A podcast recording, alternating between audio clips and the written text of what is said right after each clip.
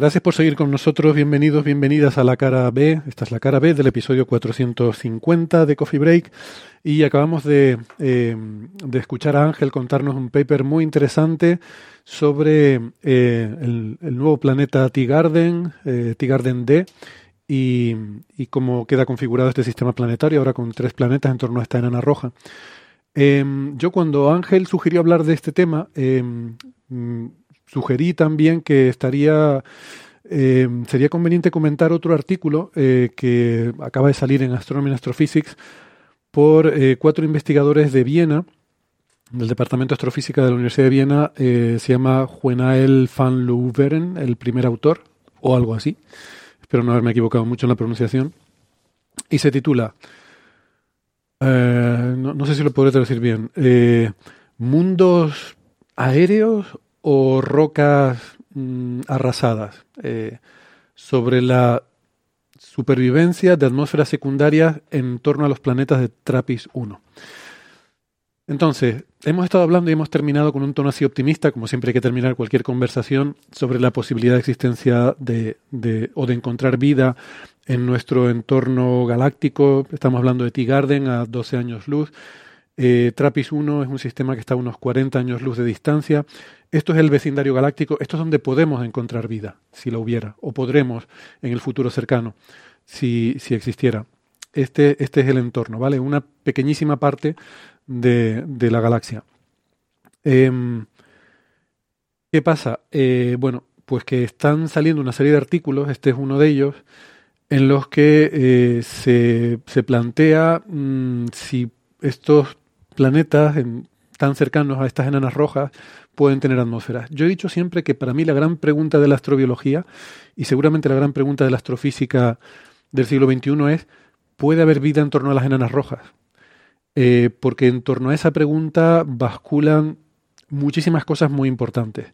Porque las enanas rojas son las estrellas más abundantes, son las más cercanas, precisamente porque son las más abundantes. Y si las estrellas enanas rojas pueden albergar vida en sus planetas, entonces lo más probable es que en alguno de esos planetas eh, eh, en torno a enanas rojas cercanas, podríamos encontrarla. Si no, eh, ¿y por qué no? Pues porque las enanas rojas son muy violentas, tienen una actividad estelar muy, muy violenta, mucho más, más que la del Sol. Se han detectado megafulguraciones en Próxima Centauri que son cuatro o cinco órdenes de magnitud más potentes que los del Sol y en otras estrellas enanas rojas también.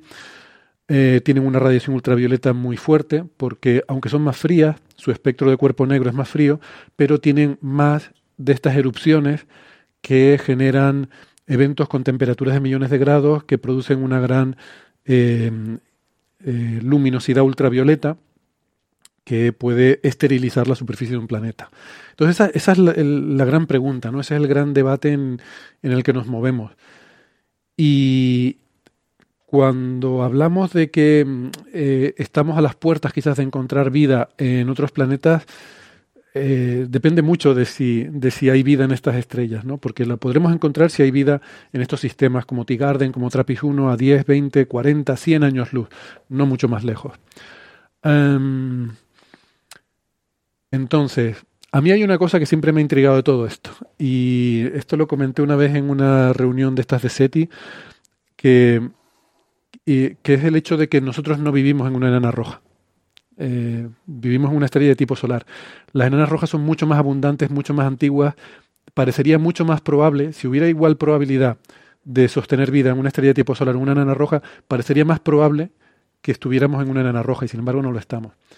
Y hace un par de años salió un paper de David Keeping, que no sé si eh, a lo mejor ese comentario que yo hice le, pudo generar la pregunta, o quizás no, se le ocurrió porque es una pregunta muy lógica y muy razonable, y por otra parte Keeping eh, es muy de hacerse este tipo de preguntas, en el que hacía esto mismo, eh, respondía a esa pregunta desde el, punto de vista de un análisis bayesiano, y bueno, el título del artículo es La paradoja del, la paradoja del cielo rojo, creo, o del cielo azul, algo así.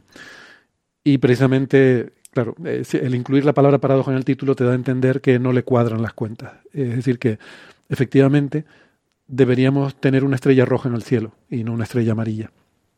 Y si no la tenemos, pues debe ser una señal de que es menos probable que la vida pueda surgir en torno a esas estrellas. Bueno, eh, ese es un poco el contexto de todo esto, porque el, paper creo que voy a, contar solo un par de cositas y si les parece podemos discutir luego sobre esto que me parece más, eh, a lo mejor más agradable, ¿no?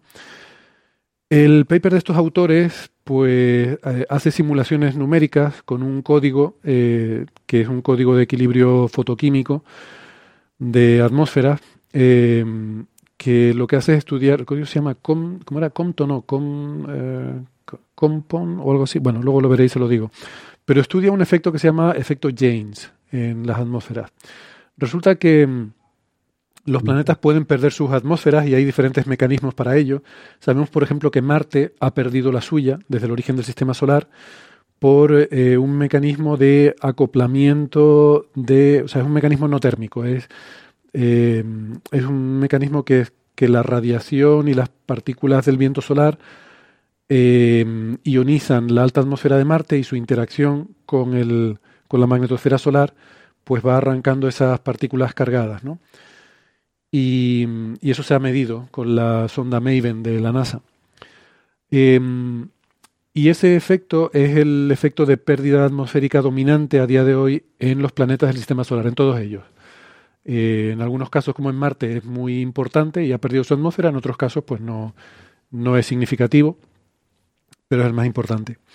Pero hay otros efectos que dominan en otro tipo de sistemas planetarios. Y, en particular están los efectos eh, de... Bueno, esto se llama intercambio de carga, por cierto, lo que dije sobre Marte. Y, y, estos efectos son difíciles de ver en exoplanetas porque depende de las condiciones del viento estelar, que no sabemos, y depende de la magnetosfera estelar y de la magnetosfera del planeta, y no conocemos ninguna de esas cosas.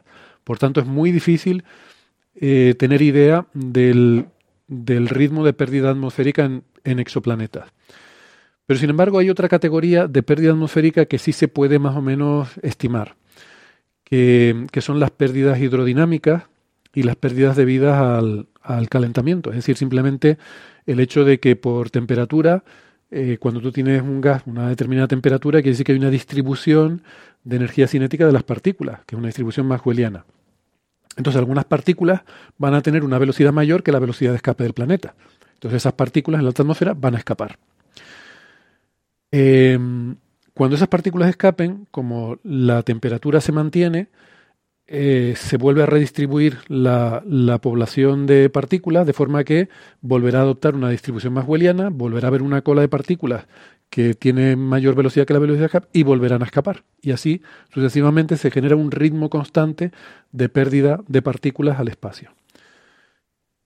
Claro, luego hay mecanismos también de los planetas de producir lo que se llama outgassing, ¿no? Los planetas también re, re, reponen la atmósfera por procesos internos geoquímicos que liberan gases. Entonces, la atmósfera de un planeta es un equilibrio entre los gases que escapan, por ejemplo, por este efecto eh, hidrodinámico, y los que repone el planeta, ¿no? Eh, entonces, ¿qué pasa? Que eh, ah, bueno, voy a hacer una aclaración. El título del artículo habla de atmósferas secundarias, ¿no? Y esto es para distinguirlo. Esto es lo que llamamos atmósfera normalmente, si alguien se está preguntando. Eh, se llama atmósfera primaria en geología planetaria a la que el planeta retiene de la nebulosa original, de la que se forma, que son típicamente las atmósferas de hidrógeno y helio. Cuando el planeta es muy masivo, retiene de esa nebulosa original su composición original, y eso es la atmósfera primaria pero los planetas pequeños, tipo terrestre, pierden esa atmósfera rápidamente porque no pueden retenerla, son gases muy ligeros, y lo que hacen es que luego cuando el planeta se solidifica y se enfría, eh, por eh, outgassing y por actividad volcánica, mm, regenera una atmósfera propia que, que sale del propio planeta, que es lo que se llama atmósfera secundaria. Y esa es la atmósfera como la que tiene la Tierra y que está constituida de elementos más pesados que hidrógeno y helio, ¿vale? Entonces, esta atmósfera secundaria es la interesante de estos planetas como la Trappist 1 o los de T Garden para saber si ahí puede haber vida o no. Bueno, pues ahí eh, lo que hacen en este paper es analizar un mecanismo concreto que es dominante en este tipo de planetas, que es lo que se llama el efecto jeans, ¿no? Como los jeans, los vaqueros, pues eh, efecto jeans, supongo que por el descubridor, no lo sé que es muy parecido a lo que estábamos hablando antes, solo que en vez de ser un efecto térmico, es un efecto de la radiación ultravioleta que golpea las capas altas de la atmósfera. Y en este caso lo importante no es que ionice los átomos, sino que les transfiere energía cinética. Y esa energía cinética les hace que algunas partículas superen la velocidad de escape y eh, escapen al medio interplanetario. Em, entonces eso, como digo, en el sistema solar, en ningún planeta del sistema solar ese efecto es significativo, pero en estos planetas en enanas rojas sí que lo es. Y ellos hacen eh, una red de modelos con el código que se llama Compot, eh, aquí lo tengo, que no se no está todo en mayúsculas, con lo cual no debe ser un acrónimo, Ángel. Eh, esta gente es de Viena, debe ser alguna palabra, no sé, significará compota en, en austríaco, yo qué sé. Ves, si tuviéramos Babel, si, si, alguno de nosotros se hubiera puesto a empollar eh, austríaco o, alemán, que seguro que es parecido a lo que, el tema de lo que, lo que pueda significar compot, pues bueno, o compot, no sé. Y con este código ellos hacen toda una red de modelos eh, para cubrir diferentes posibilidades y estudian eh, cuáles... Em, eh, o sea, el código tiene en cuenta el, no solo este efecto cinético que estaba hablando, sino la, la, química atmosférica, que es importante porque puede haber calentamiento o enfriamiento según se producen reacciones químicas que dan lugar a diferentes especies, ¿no? Entonces no te basta solo con tener en cuenta la dinámica, tienes que tener en cuenta la química atmosférica y eso lo hace este código y para diferentes tipos de atmósferas, para diferentes rangos de parámetros, con los planetas de Trappist 1, que la masa es bien conocida, eh, es muy desolador el panorama. O sea, llegan a la conclusión de que en unos pocos cientos de millones de años eso se queda sin atmósfera secundaria. Eh, con lo cual serían rocas peladas esos planetas. Me, quedé, pensando, ¿por, ¿por, qué lo del compost? No yo creo, yo creo, es que lo, no, lo he, lo he, mirado y es compota. O sea, simplemente como una compota, tipo de compota de no, frutas, no pues la han puesto como la atmósfera planetaria. Pues me voy, a hacer, no voy a hacer cargo del alemán de Austria. Es el mismo que el de Bavaria, no se entiende. Pero con, en alemán, en alemán eh, es compost, es lo mismo que uno eh, usa en castellano cuando eh, agarra frutas y. Fíjate que yo, yo lo dije de, frutas y las usa como para, para la tierra y. ¿Qué? Y que lo, que lo, pero el compost es otra cosa. Pero eso es compost, y esto es compost. Compost. Y esto es compot. Compost. Compost Ah, ok, y con ok. K. Ah, no sé. Ah, En alemán compost es esto es abono, por eso me sonaba. Sí. Ay. Eh, Pero, pero que lo he mirado, que lo he mirado, le he puesto traducción en, en, en el Google de estos de alemán y me ha salido compota directamente. Compota. O sea que Vale.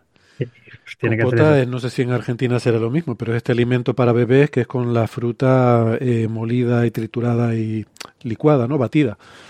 Y, y Sí. En mucha, y mucha Argentina azúcar. los bebés, Por cierto, carne de pequeño. Por, si- Carne. por cierto, En, en Argentina la comida para bebés se llama bife de chorizo. Me dice José. Le robé el chiste a José. Lo conozco. que por, claramente. que por cierto, que, que al final ha pasado lo que has dicho que iba a pasar, que, y mira que lo teníamos desde el principio, que nos ha aparecido de repente la voz de Gastón y no se ha presentado. Ostras, no lo he presentado. Soy un desastre. Mira que lo dije que me va a pasar esto. Yo soy Gastón. Damos la bienvenida a Gastón Giribet, profesor de la Universidad de Nueva York, doctor en ciencia física. Gastón, perdóname. No, todo bien. Perdón, José, que te robé el chiste. Te vi la Lo- cara. vas a decir. Se lo ha hecho de manera intencionada Se- con Sepa la toda... gente que el gracioso es él. Digo que es- Héctor lo ha hecho de manera intencionada con toda seguridad. Eh, Alberto dice que en el mundo de la radio, Alberto A- Aparici, dice que en el mundo de la radio a las voces que aparecen de repente en un programa y no han sido presentados se les llama fantasmas. Mm. Así que hemos tenido un fantasma, Gastón, hasta que se ha desvelado su naturaleza física, que era eh, nuestro compañero. Sí, porque nadie lo hubiera podido reconocer, sino es- esa voz. eh, Me na- podrían confundir con José, acá tenemos el mismo acento. claro. De hecho, no hubiera hecho falta ni que le pidieras disculpas por robar el chiste, pues la gente hubiera pensado que era Claro. José el que, Estuvo el lento, compa- comandante.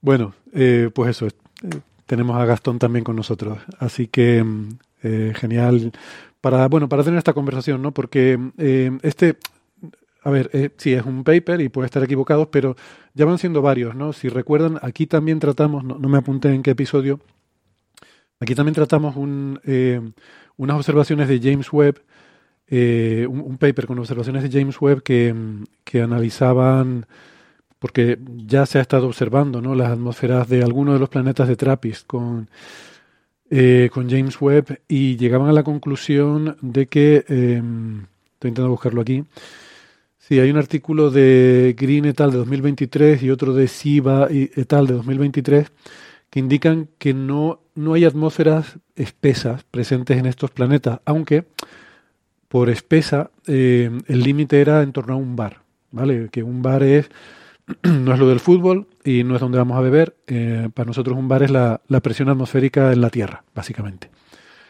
Em, entonces, bueno, esos trabajos mm, dicen que podría, que, no hay una atmósfera, mm, digamos, como la de Venus o más densa que la de la Tierra. Una como la de la Tierra podría haber, pero no, no se encuentran indicios. Pero la cota superior es algo comparable a lo de la Tierra. Em, y, luego también, eh, ah, perdón, eh, que no hay atmósfera de hidrógeno y helio em, de más de un bar. Y luego otro eh, trabajo, el de Sieva et al. 2023, dice que en TRAPPIST 1C eh, se descartan atmósferas dominadas por oxígeno o CO2 hasta el límite de 10 bares.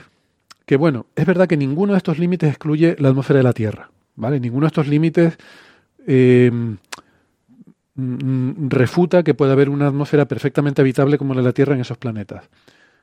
Pero bueno, que ninguno de ellos se detecta una atmósfera densa. Y ya hay también un par de papers sugiriendo que las condiciones, eh, o sea, que la pérdida de atmósfera es demasiado grande y que estos planetas probablemente habrían perdido ya toda su atmósfera. Así que bueno, eh, esta es la visión pesimista. Eh, antes discutíamos la optimista. Esta es la parte un Life is full of awesome what ifs, and some not so much, like unexpected medical costs. That's why United Healthcare provides Health Protector Guard fixed indemnity insurance plans to supplement your primary plan and help manage out of pocket costs. Learn more at uh1.com. Poco pesimista. Yo, con gran dolor de mi corazón, estoy empezando a asumir que esa um, afirmación de que a lo largo de nuestra vida podremos presenciar ese evento histórico del descubrimiento de vida extraterrestre. Yo siempre he estado convencido de esto, y además por lo que nos decían los compañeros que estudian exoplanetas. Aunque me duele mucho admitirlo, estoy empezando a adoptar la visión pesimista y pensar que quizás esto no va a ocurrir en nuestra vida, salvo que haya alguna casualidad y alguna estrella no sea tan terriblemente activa como la de Trappist. Eh, los del trabajo de, que mencionó antes Ángel hacían énfasis en que la estrella Tea Garden es bastante más tranquila que la de Trappist. Si bien eso es verdad, también hay que recordar que la evolución de las enanas rojas es que son todavía mucho peores en sus etapas tempranas. Eh, aquí, de hecho, a la de Trappist eh, hacen esa argumentación. Dicen que con la irradiación actual, a día de hoy, la atmósfera duraría cientos de millones de años. Pero es que si tenemos en cuenta que en el pasado seguramente fue mucho más activa, mucho más violenta, esas escalas de tiempo serían incluso más breves, ¿no? Eh, y claro, si el planeta pierde su atmósfera de entrada, luego ya, pues como Marte, se queda, se queda muy pelado. Otra posibilidad es que por vulcanismo o por lo que vaya usted a saber que puede ser, que el planeta siga produciendo atmósfera y que siga generando, eh, compensando ese, esa pérdida, ¿no? Aquí ponen el, la advertencia de decir, bueno, esto que estamos diciendo nosotros hay que tomarlo con cuidado porque es posible que haya mecanismos por los cuales el planeta esté reponiendo su atmósfera, ¿no? Pero, eh, bueno, eh, por darles aquí un poco el, en la conclusión, y ya con esto termino, dice, nuestra conclusión de este trabajo, por tanto, es significativa para planetas terrestres con una masa similar a masas terrestres que orbitan en torno a enanas, enanas tipo M, de tipo mediano o tardío, como las de Trappist 1, que estén cerca o en el interior de la zona de habitabilidad.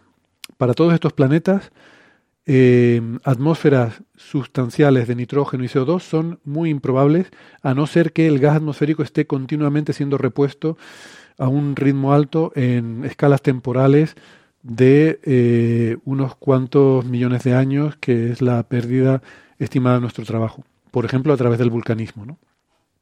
Entonces, bueno, termino ahí con ese punto un poco pesimista. Yo ya digo, yo, soy muy, muy pro vida. Eh, esto, eh, sacado de contexto, eh, puede significar otra cosa, pero estoy hablando estrictamente de astrobiología. y he vivido muy ilusionado con esa perspectiva de encontrar vida extraterrestre a lo largo de, nuestra vida, ¿no? Pero ostras, los datos me empiezan a, a pesar. Al final las cosas son como son y no como nos gustaría que sean, ¿no? ¿Qué opinan ustedes? Pues que nos hacemos mayores y que perdemos el, optimismo de la juventud. yo nunca, nunca tuve optimismo, nunca tuve optimismo, ni tampoco. ¿Me escuchan? Sí. Sí, sí. En general, nunca tuviste optimismo. No, nunca tuve optimismo en general. Eh, a mí me encantaría, me encantaría, yo lo, veo al revés, lo veo como el día que encontremos eso, supongamos que sí. No, no voy a decir, no voy a hacer eh, proyección de cuándo ocurra. El día que tengamos con certeza información de un biomarcador, ¿eh? pensemos que no sé, nosotros nacimos en los, en los 70, principios de los 70, fines de los 60 algunos de ustedes, pero a principios de los 70, y cuánto ha cambiado la astronomía hoy en día, la cosmología, no sé. Entonces, qué sé yo, lo que puede pasar de acá a 40 años o algo por el estilo. Eh, seamos optimistas, yo no creo que llegue a los 80, pero seamos optimistas en los próximos 20 años. Bueno, eh, el día que sea esa noticia será la más importante.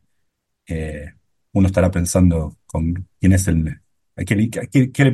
uno dejará de, importar otras cosas. Recordemos, hay un toy model para esto, que recordemos cuando estuvo ese anuncio, ¿se acuerdan? Sobre la bacteria encontrada en el, en el en el eh, meteorito, que venía de Marte y estaba en la Antártida. ¿Se acuerdan de eso? Que al final, igual dio, un montón de, origen un montón de investigación en biología sobre microorganismos tan pequeños que, de los que no teníamos noticias en la Tierra.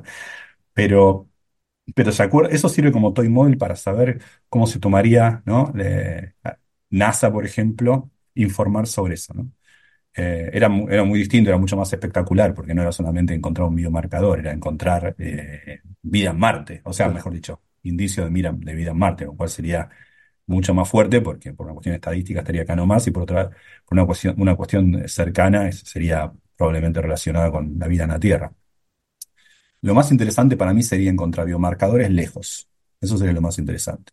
Encontrar biomarcadores cercanos, supongamos en Marte, sería alucinante, pero nos dejaría igual la misma pregunta abierta, ¿no? Porque seguiría siendo cierto que la vida es acá. Es decir, si encontramos biomarcadores en Marte, en un lugar donde que tuvo atmósfera, que tenía que tenía estaba en, unas más, más tenía, estaba mejor ubicado que nosotros para tener vida, en realidad eso abriría rápidamente las conjeturas, seguramente la investigación acerca de que la vida en Marte y la vida en la Tierra se generaron una a partir de la otra, ¿no? Entonces, el misterio de por qué la, paradoja de Fermi seguiría, seguiría, seguiría viva. Yo creo que lo, más interesante sería encontrar biomarcadores en eh, lugares lejanos, ¿no? Lo cual lo hace mucho más difícil también.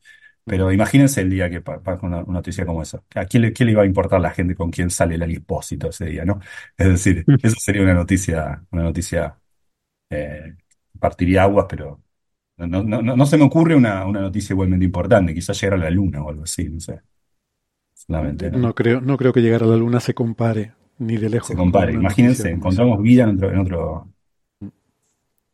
Yo recuerdo que cuando eh, entrevistamos a Jill Tarter en este programa, no, recuerdo en qué contexto venía lo de que era, que, bueno, que decía que, que, lo único que le molestaba o lo único que lamentaba de ser ya una señora mayor, decía, dice es que seguramente no voy a llegar a ver ese momento de el anuncio de que hemos encontrado vida extraterrestre, algo que probablemente tú sí verás, eh, decía, ¿no?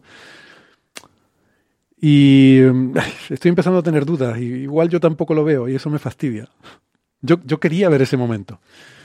Bueno, estos son todavía cosas muy preliminares, ¿no? Y, y evidentemente la ciencia nos ha dado muchas sorpresas.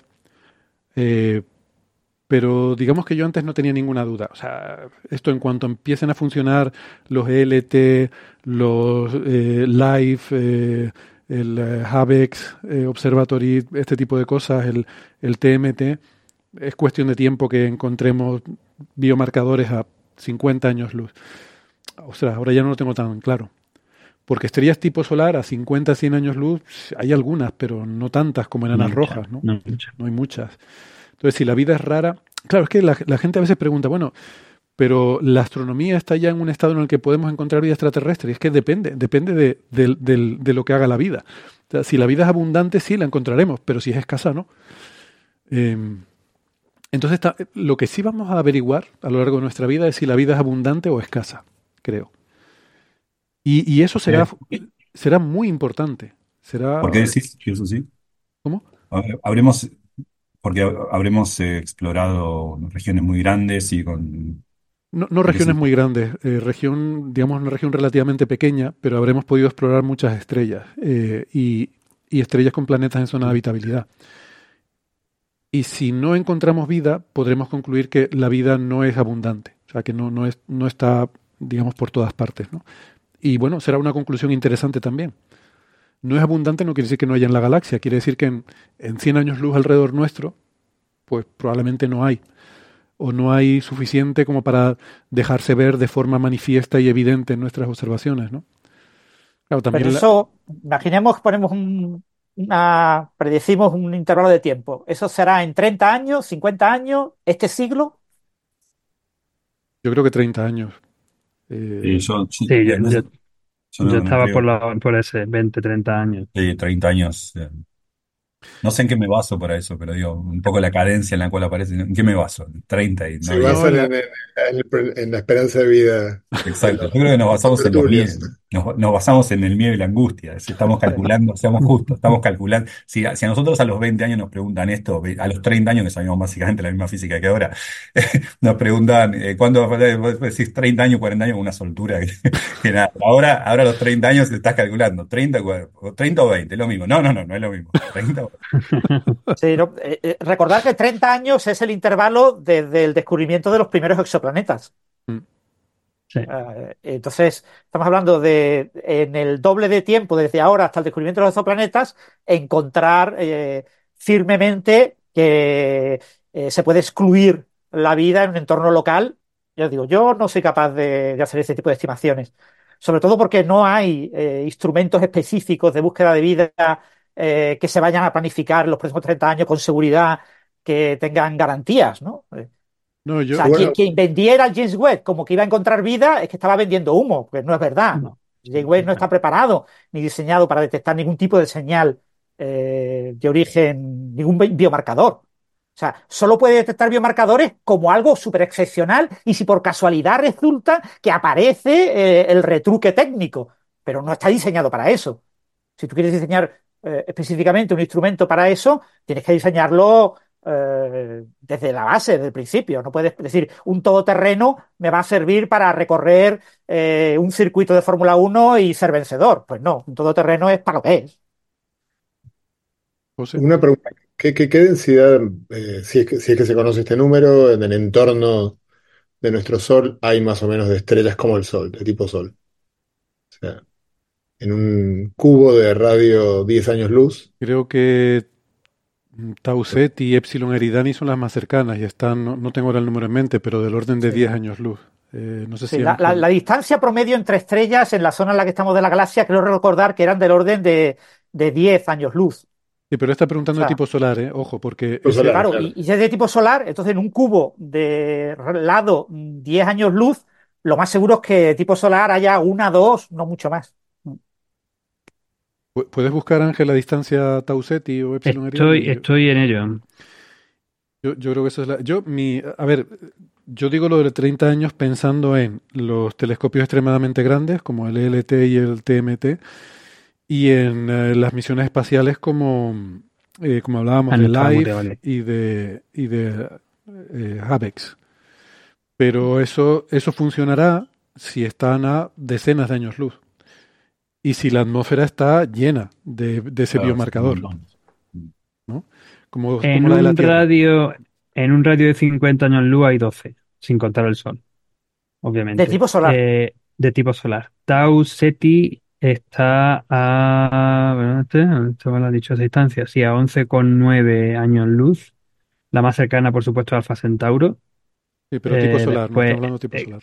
4,4, eh, Epsilon Eridani 10,4, Tau Ceti 11,9, 82 Eridani 19,8, Delta, Delta Pavonis 19,9 y ya saltamos a V538 Aurigai que son 39,9. O sea, entre 20 y 30 no hay casi nada. Ese número que has dado es interesante. O sea, en 50 años luz, que puede ser perfectamente el radio de búsqueda, 12 eh, estrellas de tipo solar. 12 estrellas es, una muestra pequeña. Quiero decir que si la vida es muy abundante, pues es posible que esas dos estrellas en alguna haya un planeta como la Tierra. O sea, un planeta como la Tierra eh, a esa distancia, pues yo pienso que un, un TMT podría encontrar biomarcadores, un, un LIFE quizás podría encontrar biomarcadores, ¿no? Mm, entonces, si no encontramos nada en ese radio, pues hombre, podremos decir que no sé si escasa, pero no es tan abundante como, como hubiéramos podido sospechar. Tengo, tengo aquí otra tabla, porque estas son las de la estrella como el Sol, del Solar Type Stars, pero también están las Solar Analog, la análoga al Sol, que ahí sí hay unas cuantas más, pero no muchas más, habrá del orden de 20 adicionales, ¿no? En un radio de 50 años luz. Bueno, pues yo, yo creo que. yo no tengo ninguna esperanza. 19. no tengo ninguna esperanza. Yo soy muy pesimista en esto. Yo no tengo ninguna esperanza de que en este siglo descubramos vida eh, exovida. Francis, es que tú no crees en ninguna revolución, ¿no? ni nueva física, ni en vida, ni en nada. Quiero decir, eh, llevamos, ¿qué llevamos buscando exovida? Pues menos de 30 años. Eh, es como decir, ¿qué, tiempo se necesitó para crear la mecánica newtoniana?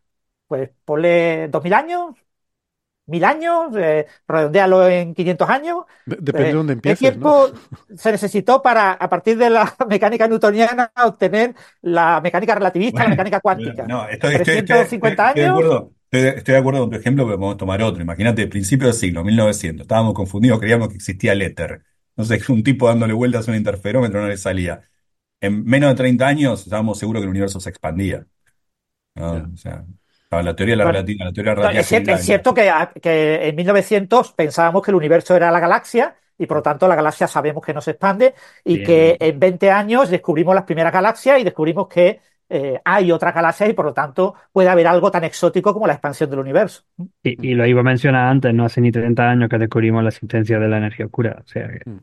Sí, hace 20, 20 y pocos años, 25 años, así. Eh, pero pero que recordar eso, que no sabíamos que existían esos planetas hace 30 años, mm. que fue cuando empezaron a descubrirse los primeros. Es el momento donde uno se siente viejo, porque lo que dijo Ángel es cierto, hace 25 mm. años no, no sabíamos de la existencia de la, la energía oscura. Yo me acuerdo cuando yo cursé la materia de cosmología, no sabíamos que existía la materia oscura, fue el año siguiente. Bueno, yo quiero seguir siendo optimista de que con los grandes telescopios y con la nueva instrumentación de aquí a un par de décadas eh, encontremos algo y si no como lo peor, pues por lo menos eh, tener la estadística de que, bueno, pues que hay menos escasos, o sea, que no es menos, es menos probable de lo que parece.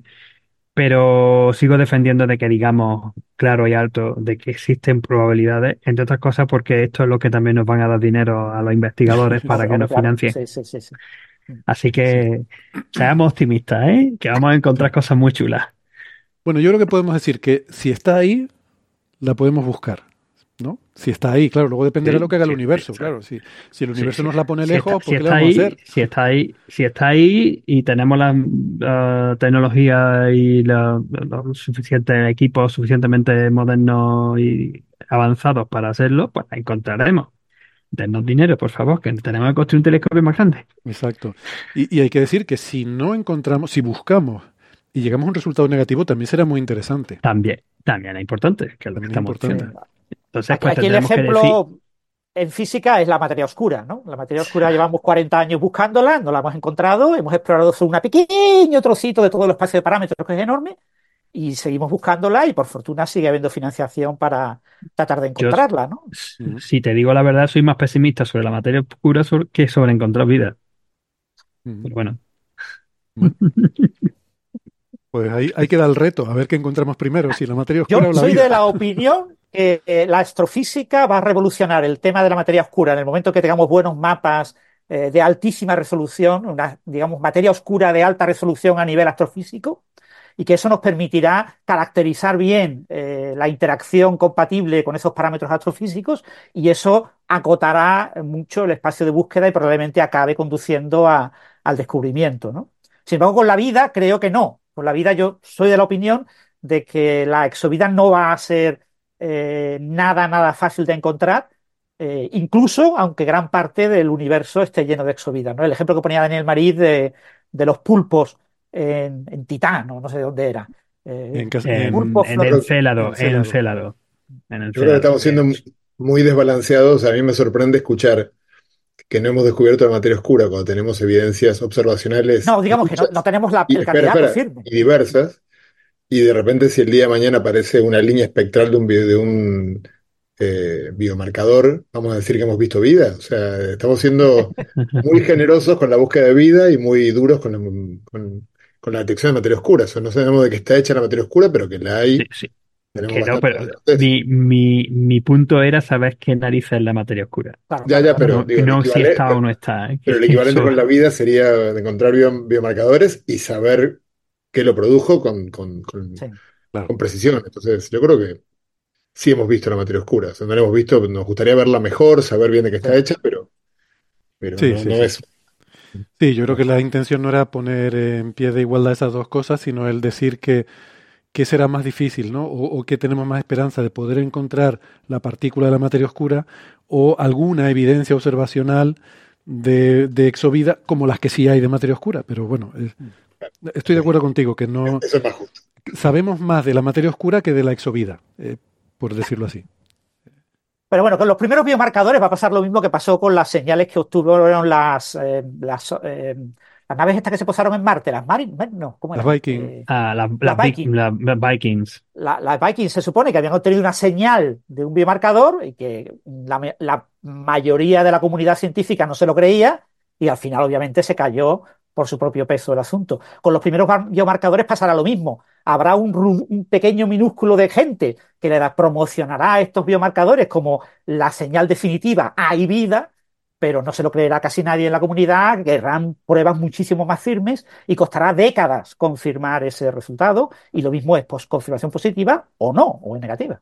Sí, eso yo estoy de acuerdo y además eso, eso es lo de cuando antes Héctor decías, me gustaría estar en ese momento, eh, como si fuera un momento, yo, no, yo creo que no va a ser un momento si llegara a ocurrir, sino que va a ser extendido en, años, porque al principio va a ser algún paper que en el en Coffee Break ya nosotros viejitos comentaremos y y seguramente diremos ese paper está mal seguro y bueno, va a llevar muchos años convencerse de que eso es cierto. Sí, eso es así, o sea, eso lo tengo claro también, va a ser un proceso, pero llegará algún momento en el que lo tengamos claro, ¿no? Y, eso es lo que me gustaría, me gustaría vivir ese momento, pero bueno. De todas formas, aquí todo esto, igual estamos diciendo un montón de tonterías que se van a quedar obsoletas enseguida, porque creo que la semana que viene, en el próximo episodio de Cuarto Milenio, creo que van a hablar del, del descubrimiento de vida que los astrónomos eh, se están preparando para anunciar. O sea que ojo. Ah, sí. El, no, pero el descubrimiento de vida en el océano de, eh, subterráneo de Mimas, ¿no? Ese es el que van a decir. No, no, el de, creo que es el del dimetil sulfuro. Esto es lo que estuvimos hablando ah, eh, hace dos Lo de Venus. Ah, no, El, ah, vale, sí. El, K, el, el K218b. Esto es lo que estuvimos ah, hablando el otro día, que había unos rumores de tal, y era por una gala de fin de año de la BBC y un astrónoma que tal. Y entonces se ha generado un rumor, una especie de bola de nieve, y bueno, ellos están siempre con esas. Eh, en fin. Bueno, estamos alargando mucho este asunto, que era un asunto que, principio, era un asunto relevancia. breve. No, el asunto era breve, pero quería, quería sacar la discusión, a ver qué opinaban ustedes, pues me interesaba, esta tertulia me interesaba. Bueno, pero sí, vamos ya a cambiar de tema y vamos a hablar de eh, este nuevo avance en el síndrome de Guillain-Barré, que cuando Francis eh, propuso este paper dijo que como homenaje a Ángel, que iba a estar aquí, eh, pues que, iba a hablar de este trabajo porque ya saben nuestros oyentes que Ángel pasó una experiencia terrible ¿no? con esta enfermedad y de la cual afortunadamente te has repuesto completamente, ¿verdad? Está completamente 100% recuperado. Eh, afortunadamente, en muchos de los casos, sobre todo si se te trata con tiempo y se te trata bien, pues tiene una recuperación completa. Pero ya sabéis que pasé las mías. Sí. ¿Tu Ángel eh, pasaste la variante clásica, la versión más habitual en europeo? La versión, la versión más normal, la versión habitual. No era ninguna que yo me dijeran no era una, ninguna de las de la otras raras. De otras variantes, ok. De las variantes que, existían. Bueno, esta también ya de por sí es bastante rarita, ¿no? Pero bueno. Sí, sí, sí, una enfermedad rara, claro. Es una enfermedad rara. Si los oyentes quieren saber detalles, en el episodio 188 de noviembre de 2018 es cuando Ángel nos contó toda su vivencia, que fue realmente muy, muy angustiosa. Esa parálisis en la que te viste sumido, que nos contaste. en cuestión de tres días, ¿eh? Rápidamente, ¿no? O sea, de estas que paseando por Córdoba, que me iba al congreso de la, Asamblea General de la Sociedad Española de Astronomía en Salamanca, que tenía un par de charlas, una invitada de divulgación, que además mencionas copy break y todo eso, hasta los tres días que me estaban en el hospital de Reina Sofía de Córdoba, donde de, nuevo reitero el enorme agradecimiento a todo el equipo médico que me trató, metiéndome en la UCI, intubándome y metiéndome, induciéndome el, el coma durante tres noches y cuando luego me desperté, durante tres días, perdón, cuando luego ya me desperté no podía mover absolutamente y, ahí poco a poco, poco a poco, pues bueno, al final, pues afortunadamente pude, pude salir, recuperar toda la movilidad y, todo. Pero bueno, escucharlo en, en, aquel, en, el episodio, en el episodio aquel, y ahora lo que me, estoy quedando también, porque en verdad mi astrónoma me están diciendo qué pasa, que tendremos que estar apagando el telescopio, está en un lado y aquí seguimos. Pero me quiero que, quiero quedar a escuchar a Francis porque puso este, este tema en cuanto lo vi, sabía que lo había puesto por mí y, lo he intentado leer en los artículos y digo, mío, yo no me entero de nada, ¿eh? Se nota que soy astrónomo, pero no soy médico. No me he enterado de nada. Así que espero que me lo puedas explicar. Ahora Francis nos lo va explicando en lo que vas apagando ahí el telescopio, venga. Venga, yo eh, os, cuento brevemente un poco de qué va este asunto. Esto es un artículo liderado por eh, una investigadora de Zúrich, del Politécnico de Zúrich, eh, Daniela Latorre, del Instituto de Microbiología de, de Zúrich. Uno de los asuntos clave en el síndrome de Guillain-Barré es que, bueno, hay bastante información sobre este síndrome en general, hay varias variantes, la, variante más prevalente, que tiene como el 75% de los pacientes, es la que tuvo Ángel, que es la, se llama la variante clásica, eh, en español se suele poner las siglas NIAD, NIAD, por polirradiculoneuropatía inflamatoria aguda desmielinizante. Y el punto clave es desmielinizante. Eh, esto es una enfermedad que se sabe que está asociada a anticuerpos y a inmunoglobulinas, es decir, que es una enfermedad autoinmune. Las enfermedades autoinmunes es que las células del sistema inmunitario, que tienen que reconocer a los patógenos, eh, pero también tienen que reconocer a las células nuestras. Entonces, eh, todas las células exponen en su membrana exterior una estructura proteica, un complejo que se llama el complejo de histocompatibilidad, que es el que presenta los antígenos para que lo reconozcan las eh, diferentes células inmunitarias. Y las células inmunitarias tienen que aprender cuáles son los antígenos característicos de tus propias células, con objeto de no atacar a tus propias células.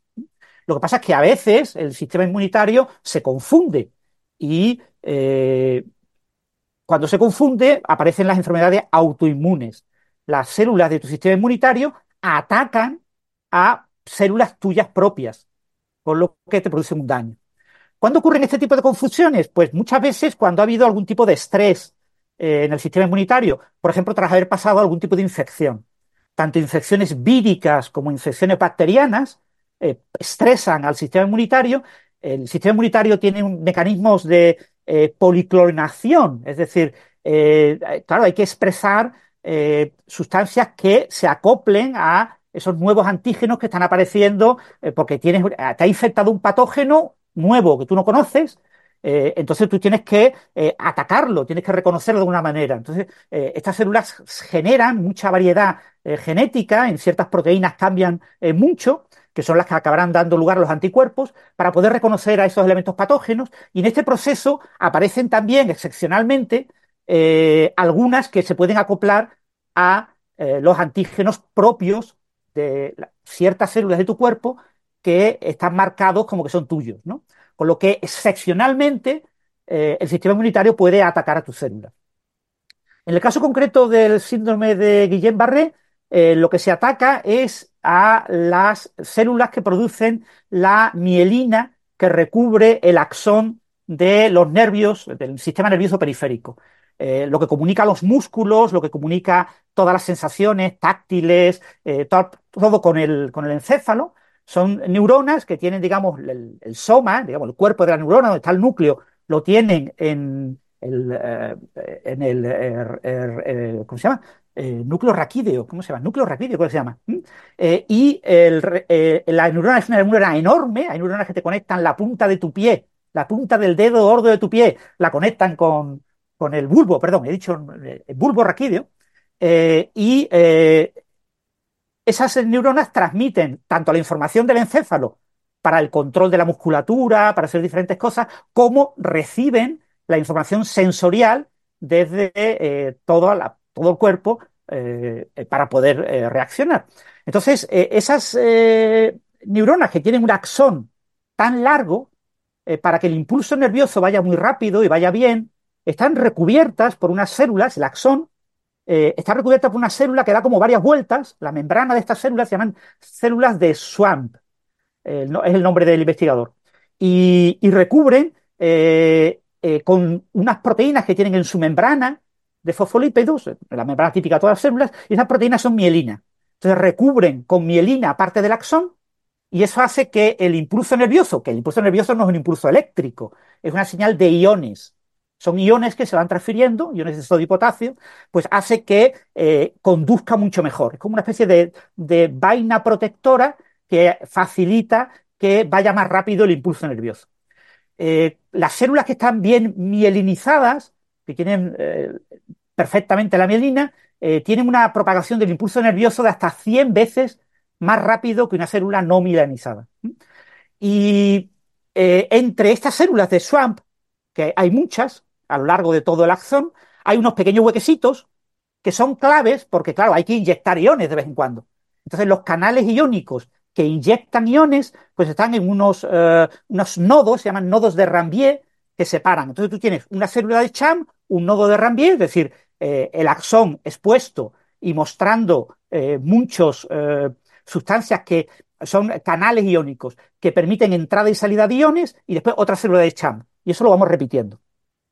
Entonces, en el síndrome de Guillain-Barré, eh, algunas células del sistema inmunitario atacan a las células de Champ o atacan a las regiones de los nodos de Rambier. En la enfermedad del síndrome de Guillain-Barré, en su versión clásica, la versión eh, desmielinizante, lo que se ataca es a las células de Champ.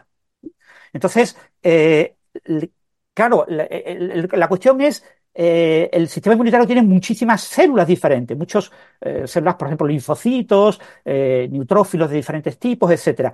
¿Qué células son las relevantes y con qué mecanismo actúan? Eso es una cosa que no está del todo claro y es una de las cosas que aporta información este nuevo artículo que se ha publicado en Nature. En este nuevo artículo lo que plantea es estudiar el papel de los linfocitos T.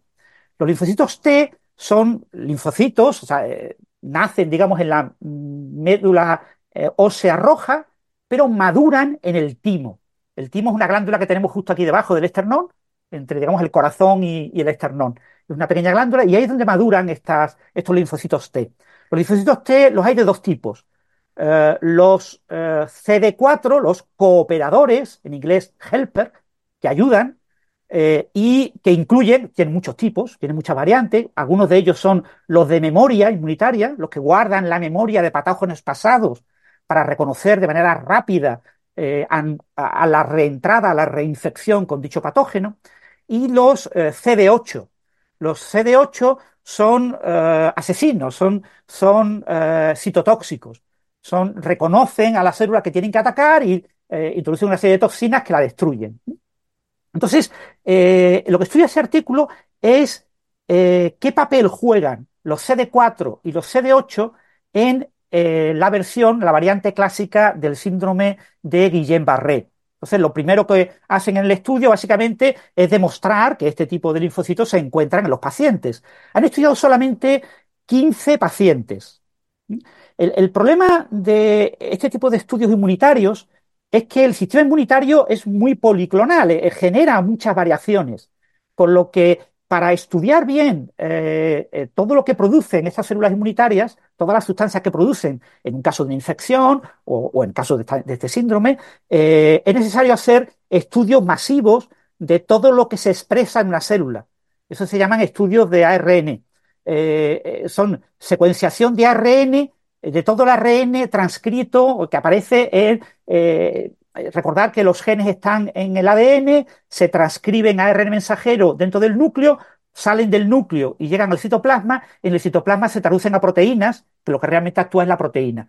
Bien, pues eh, lo que hacen es medir todos los transcritos para ver todos los genes que se eh, expresan en estas células que están relacionados o que se sabe que están relacionados con el tema inmunitario. Entonces, esto requiere un análisis de, eh, bastante complicado, de, muchísimas eh, digamos, posibles sustancias, posibles genes que se expresan, y, eso se tiene que hacer solamente, se puede hacer con miles de células, no con mucho más. Entonces lo que se ha hecho es tomar muestras de plasma sanguíneo de pacientes de este síndrome, de, eh, eran 15 de, este síndrome, algo así como 7 eh, de otra variante y como unos 21 donantes sanos y 5 de otra enfermedad que se llama la Charcot-Marie-Tooth. Son diferentes enfermedades, pero son casos de control. Aquí el punto clave es que solamente tenemos a 15 pacientes, su suero obtenido en la fase más aguda de la enfermedad y durante el, eh, digamos, recuperación del paciente, ¿eh? en varias etapas. tenemos el suero eh, y, la expresión génica de estos genes, han buscado familias concretas de genes que están asociados con los antígenos que reconocen estos linfocitos inmunitarios, ¿no? linfocitos CD4 y CD8. Y lo que se concluye de este estudio, básicamente, es que en esta enfermedad clásica el papel relevante lo tienen los CD4. Los CD8 tienen un papel secundario. Los CD8 se expresan bastante menos eh, en los enfermos y una cantidad comparable a la que se expresan en los eh, sujetos de control. Y que eh, y lo que se observa es que estos CD4 que intervienen en, en esta enfermedad se acoplan a proteínas que sabemos que están asociadas a la mielina. Hay una serie de, proteínas, se llaman glicoproteínas, asociadas a la mielina periférica y en concreto se han estudiado eh, tres que se llaman P0, P2 y P22. Y se observa que estas tres aparecen eh, en estos, eh, las sustancias que reconocen estos CD4. Es decir, estos linfocitos T se vuelven autorreactivos, de ahí el título del artículo, no hemos dicho cuál es el título del artículo, el artículo se titula Linfocitos T autorreactivos se conectan, se acoplan a los nervios periféricos en el síndrome de Guillain-Barré. O sea, lo que se observa es que se ha detectado estos linfocitos CD4 que responden a antígenos que reconocen pequeños residuos, es decir, pequeños trozos de aminoácidos de proteínas asociadas a la mielina. Y en concreto, eh, estas tres es lo que se ha estudiado, el P0, P2 y P22. Y se acopla más a P0 que eh, eh, a, perdón, más a P2 que a P0 y que a P22. ¿no? Se han encontrado 194 pequeños trozos de las proteínas P2 que reconocen estas CD4, 110 eh, de P0 y 83 de P22. Todo esto, digamos que confirma que los eh, linfocitos T CD4 son claves en el proceso eh, patogénico de esta enfermedad. Entonces, estos linfocitos eh, CD4, que son los responsables básicamente de la memoria inmunitaria. Es decir, ante una infección, puede ser COVID-19, puede ser cualquier otro virus, pueden ser incluso bacteriana, estos CD4 se activan y tratan de reconocer eh, antígenos, reconocer trozos de estos patógenos para en un futuro poder activar rápidamente la respuesta inmunitaria cuando vuelvan a reinfectar, pues estos CD4 se equivocan en su respuesta y construyen eh, antígenos que son capaces de acoplarse a pequeños trozos que están en estas proteínas de la mielina. Entonces, eh, en las células de Champ, eh, lo que las células, claro, los antígenos han de ser, están dentro de la célula, han de ser expuestos en la parte exterior de la membrana. Eso lo hace lo que se llama eh, este complejo mayor de histocompatibilidad. Este complejo expone algunos de estos trozos asociados a las proteínas de la mielina, que son los que reconocen los CD4 se acercan. es un error en, los CD4 el reconocer eh, sustancias que deberían de ser reconocidas como propias y las reconocen como patógenas, reconocen esto, marcan estas células como células que han de ser atacadas y después llegan otras eh, sustancias, los CD8, los neutrógenos, que atacan a estas células de Scham, las eh, tratan de, les echan sustancias tóxicas que las destruyen y eso acaba destruyendo la cobertura de mielina. Entonces, la ventaja que tiene esta enfermedad, que es lo que ha permitido que Ángel se recupere, eh, hay casos muy, muy excepcionales en los que los pacientes llegan a fallecer, pero la ventaja es que si no está completamente dañada las células de, de Cham, se puede reconstruir en el proceso de recuperación.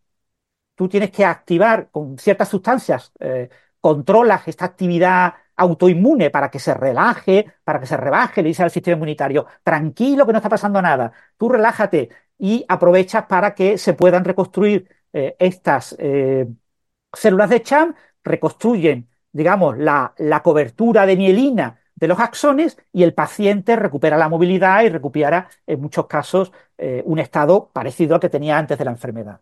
Entonces, la clave de este nuevo artículo es que eh, cosas que se había visto en animales, en modelos animales, que era el papel de los CD4, pero también se había visto el papel de los CD8, pues resulta que en esta variante clásica el papel clave es de los CD4 y se han identificado exactamente qué antígenos, qué trozos de estas proteínas de la mielina son los que más eh, identifican estos CD4 de manera incorrecta, con lo que esto potencialmente, obviamente, primero hay que confirmar este estudio. Estamos hablando de 15 pacientes. Es decir, habrá que repetir este estudio con una cohorte mucho más grande, cientos de pacientes, y verificar que de verdad estos eh, trozos, estos eh, trocitos de estas proteínas que vemos que son identificados en pacientes diferentes y durante todo el progreso de la enfermedad, eh, eh, de manera incorrecta por los CD4, pues por estos linfocitos, eh, pues que realmente se repiten en otros pacientes. ¿vale? Eso hay que primero confirmarlo. Pero caso que eso, se confirme, se podrán diseñar terapias, inmunoterapias, que hagan que estos CD4 eviten su respuesta ante este tipo concreto de antígenos.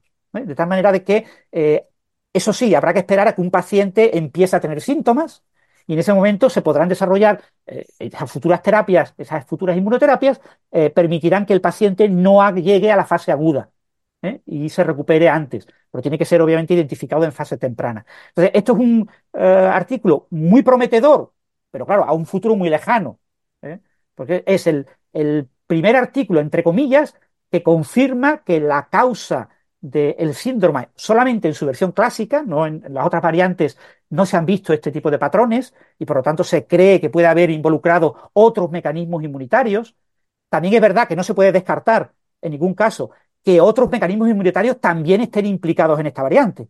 ¿vale? Aquí se ha estudiado solamente CD4 y CD8, pero hay otras eh, células del sistema inmunitario que también podrían tener un papel y que habrá que estudiar en futuros estudios. Pero bueno, es un trabajo eh, muy interesante y en notas de prensa, en varios medios, se ha comunicado eh, al público general como que se ha descubierto la causa del síndrome. Y lo que yo quería dejarle un poco claro a Ángel y bueno, a nuestros oyentes es que en realidad eh, estamos hablando solamente de una de las variantes del síndrome y solamente un factor que se ve que es relevante, pero que podría haber otros factores relevantes. Y, la importancia de la relevancia de este factor es que sabemos desarrollar inmunoterapias que hagan que este tipo de CD4 con estos eh, con estas marcas que tienen, con estos eh, eh, identificadores, no actúen fuertemente y por lo tanto no marquen esas células para ser destruidas por el resto del sistema inmunitario. Con lo que en un futuro, no sabemos si 5 años, 10 años, 20 años, se podrán desarrollar nuevas terapias basadas en este tipo de estudios. Pero siempre y cuando, por supuesto, se confirme que el papel clave y fundamental es de los CD4, porque si después se descubre que cosas que este estudio no ha estudiado eh, tienen también un papel importante, pues podría ocurrir que esas otras cosas tuvieran un papel aún más importante. bueno, y ese es un poco el resumen general del estudio. Un estudio muy prometedor, eh, pero eh, es un estudio todavía muy de los primeros estudios que se hacen en humanos.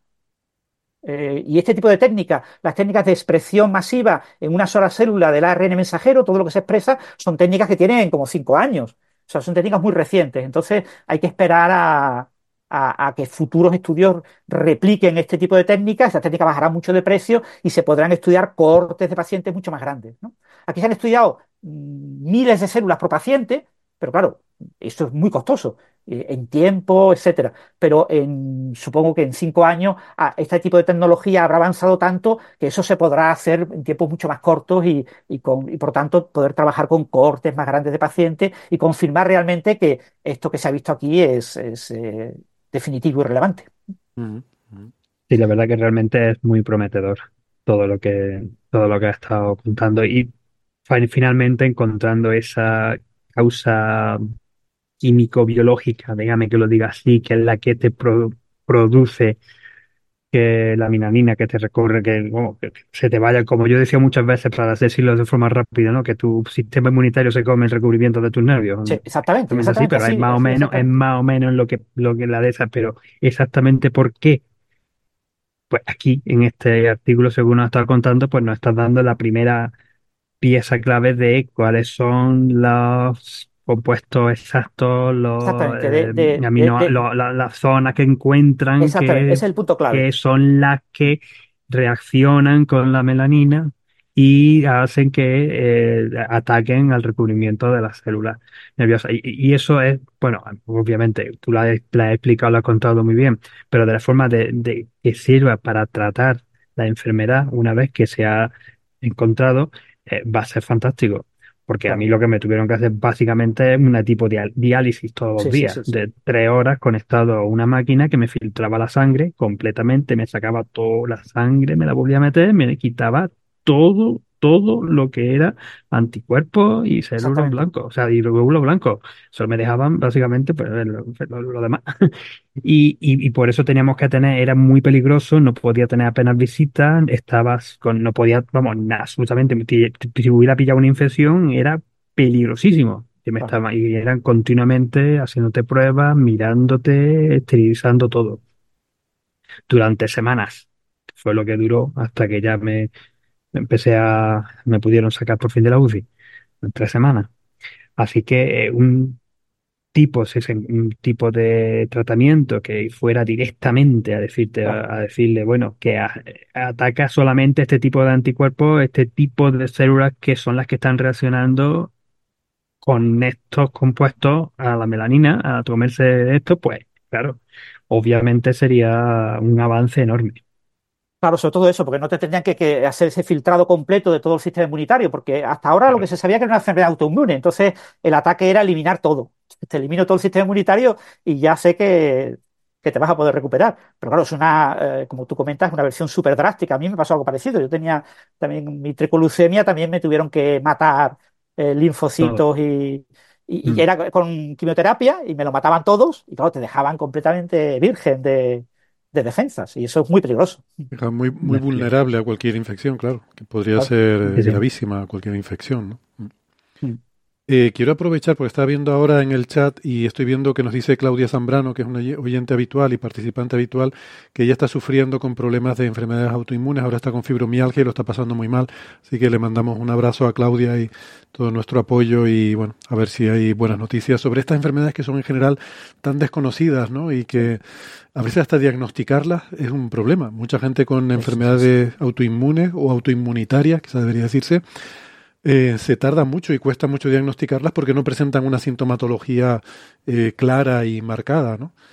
Eh, Yo sigo flipando que en los 10 minutos que llegué al hospital en urgencia, la médico me dijera tú lo que tienes que ir en Barré. ¿Eh? ¿Eso qué es? Bueno, que dame las pastillas que me tengo aquí, que yo me tengo que ir a dar mi charla en Salamanca, al Congreso de Salamanca. No, no, no, tú, tú, espérate. A la, a aquí ahora mismo a una habitación y espérate y espérate a ver cuándo tal. Porque yo tuve, entre comillas, tuve suerte eh, porque me vino muy rápido y la recuperación fue también relativamente rápida, porque muchas veces eh, recuperarlo completamente tarda un año o más años. Y yo pude estar haciendo vida normal, afortunadamente, en cuestión de dos meses y medio, tres meses que fue precisamente cuando grabamos el episodio, cuando empecé ya a participar en vuestro, en, en, aquel episodio que lo contamos, en, todavía a finales de octubre o noviembre de 2018, cuando yo tuve la, eh, entre, tuve la enfermedad en mitad de julio de 2018. Noviembre, de 2018. Sí, bueno, cuando, cuando lo tuvimos. Y entonces, pues, eh, eh, en ese sentido, ¿no? Pues la verdad que hay que hay que agradecer, ¿no? De que, de nuevo, que, fue fantástico el, trato que tuve en aquel entonces en el Hospital Reina Sofía de Córdoba. Bien, em, ¿algo más sobre esto? Ángel, ¿te quieres ir a descansar? Y bueno, y sobre todo solo por mí, y que las mujeres del telescopio puedan cerrar ya. Me van a, me van a matar. Hablando de las mujeres del... Hablando de las mujeres... dije un momentillo y ya está nada, rápidamente, que hablando de las mujeres del telescopio, quiero poner en valor también, por ser eh, los días en los que estamos, que, como decía Francis al principio, la investigadora jefa de este grupo es una mujer, es Daniela Latorre. También el próximo trabajo del que vamos a hablar también está liderado por una mujer. Em, de eso ahora lo hablaremos con Gastón, pero antes despedimos a Ángel que se vaya ya a descansar. Eh, apaga, ya el telescopio, venga. Un placer poder estar con vosotros de nuevo a pesar de, la hora y bueno, pues hasta la siguiente. Un saludo y, encantado. Un abrazo, Ángel. Hasta la próxima. Hasta luego. Hasta luego. Bueno, em, el agujero negro de Marcanian 817. Em, Gastón nos va a contar un paper que se ha publicado en Astrophysical Journal Letters y que la, está liderado por Miranda Sack de la Universidad de Michigan, junto con otra serie de autores de, Toulouse, Universidad de Roma y de, y de la NASA, ¿no?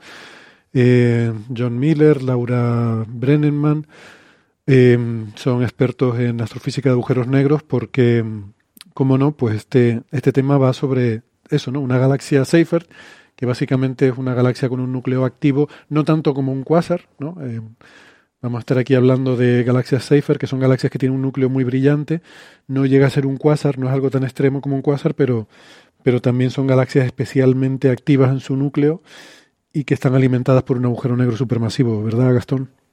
Sí, son eh, las galaxias Seyfert. Uy, qué bajito, eh, perdona, te oímos muy bajito ahora. No sé si has tocado algo. ¿En serio? Bueno, las galaxias Safer son ah, galaxias. Ah, ahora sí, ahora, ahora, está bien, sí. Era que estabas tú hablando bajito. Era, vale, venga. Era, mi, ánimo, ¿no? Eh, perdón, por el ánimo. Bueno, el, el, la galaxia Safer, bueno, hay diferentes tipos, tipo 1, tipo, tipo 2, y después hay subtipos. Son, eh, son algo muy parecido a un quasar, de hecho, como lo, explicaste bien recién vos. Eh. ¿Qué es un quasar? Un quasar es un objeto muy distante que, que sabe, es una galaxia que tiene un núcleo activo, pero nosotros no vemos la galaxia. Vemos lo, la, gran luminosidad de los fenómenos que ocurren muy cerca de su núcleo debido a la presencia del agujero negro. El agujero negro acreta mucha materia, la vuelve incandescente, la ioniza y esos, esos los y emiten mucho, en un gran rango de, frecuencias. Rayos X, ultravioleta, infrarrojo, como vamos a hablar después en otro tema. Pero bueno, la, una galaxia Seyfert es lo mismo, es una galaxia de un núcleo activo, eh, pero ahí no es, a veces los núcleos activos no son tan luminosos como un cuásar y uno llega a ver la galaxia. Es decir, llega a ver la galaxia propiamente dicha, la luz de la galaxia y no solamente la luz de los fenómenos muy luminosos que ocurren solamente en su centro, en las simulaciones de su centro. Pensemos en un, en un cuásar como TON 618, esos cuásars muy, muy brillantes, nosotros sabemos que está ahí, pero ni la galaxia se ve. Está tan lejos que la galaxia no se ve ni una estrella. Lo que se ve es esa luminosidad de su centro de la, materia en acreción a muy altas temperaturas y muy alta luminosidad. Bueno, las galaxias Seyfert también tienen un núcleo activo, tiene un agujero negro en su centro supermasivo y esa ese, ese agujero negro supermasivo está acretando un montón de materia y está iluminando mucho, pero no, quizás no tanto como una eh, y aparte se ve toda la galaxia, se resuelve. Bueno, este paper que salió en The Astrophysical Journal Letters hace poco, de Miranda Sack, eh, como, decías vos, en la Universidad de, Michigan y otros colaboradores, lo que hicieron fue estudiar un objeto particular, un objeto relativamente cercano. Eh, cuando digo relativamente cercano, igual estamos hablando de más de un megaparsec, ¿no? estamos, perdón, de 100 megaparsec. Estamos hablando de de 430 millones de años luz. ¿eh? Para que pongamos un poco en, contexto, es casi 10 veces más lejos, casi 10 veces más lejos, que es de, hecho 8 veces más lejos que M87, donde eh, la foto del agujero negro. La, galaxia MC87 está a 53 millones de años luz. Esto está algo así como del orden de 430 millones de años luz, ¿eh? del orden de 100 megaparsec, un poquito más. Es un objeto que, emitía mucho, emite muchas frecuencias, pero en particular su centro emite mucho en rayos X, porque de vuelta los agujeros negros supermasivos acretan mucha materia, esa materia se vuelve incandescente, va acretando, y eso emite en rayos X mucho.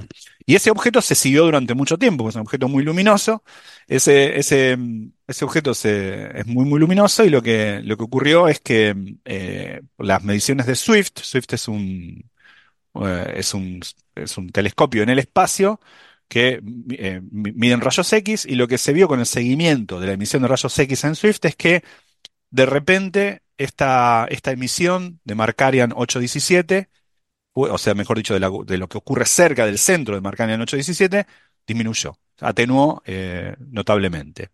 Esto llamó un poco la atención, se, especuló mucho acerca de cuál era el mecanismo por el cual, bueno, no mucho, pero se especuló sobre cuál era el, mecanismo porque podía haber dado lugar a esa atenuación, porque recordemos que los centros de galaxias activas no siempre son igualmente activos, ¿no? Por ejemplo, nuestra propia galaxia. Eh, tiene en el pasado una, una actividad, creemos, mucho más eh, activa que hoy. ¿Viste? El centro de nuestra galaxia, el agujero negro de Sagitario A estrella en el centro de la Vía Láctea, es prácticamente silente, prácticamente acreta muy poco. Pero sabemos, por ejemplo, de las bubble Fermi y otras, eh, y otras estructuras morfológicas de nuestra galaxia, que en el pasado fue mucho más activo. Así que uno puede especular sobre muchas razones por las cuales en tiempo real, en el orden de años, en el tiempo que uno ve esa dinámica, recordemos que cuando hablamos de fenómenos dinámicos en astrofísica, no siempre hablamos en tiempo real. Por ejemplo, una galaxia, cuando decimos la curva de rotación de las galaxias, la velocidad a la que rota una galaxia, la colisión entre galaxias, nosotros estamos viendo solamente una foto de eso. Nosotros no podemos ver rotar una galaxia. Tarda 200 millones de años en dar una vuelta. Así que lo único que podemos ver es como quien le saca una foto a, la colisión entre dos autos. Vemos el gesto de colisión. Y eso lo inferimos a través de la luz. Hay otros fenómenos astrofísicos, la minoría de ellos, pero algunos, que podemos ver en tiempo real. Vemos la dinámica. Nuestra vida, a lo largo de años, por ejemplo, el seguimiento de órbitas de estrellas en torno al centro galáctico, o este tipo de cosas. Este tipo de cosas me refiero eh, el, aplacamiento o reinicio de la actividad en un centro eh, galáctico. Pero después hay que explicar qué le dio origen a, ese aplacamiento. Aparte, un aplacamiento en los X que fue bastante notable. Bueno, este, este artículo de SAC y colaboradores habla de cuál es ese mecanismo.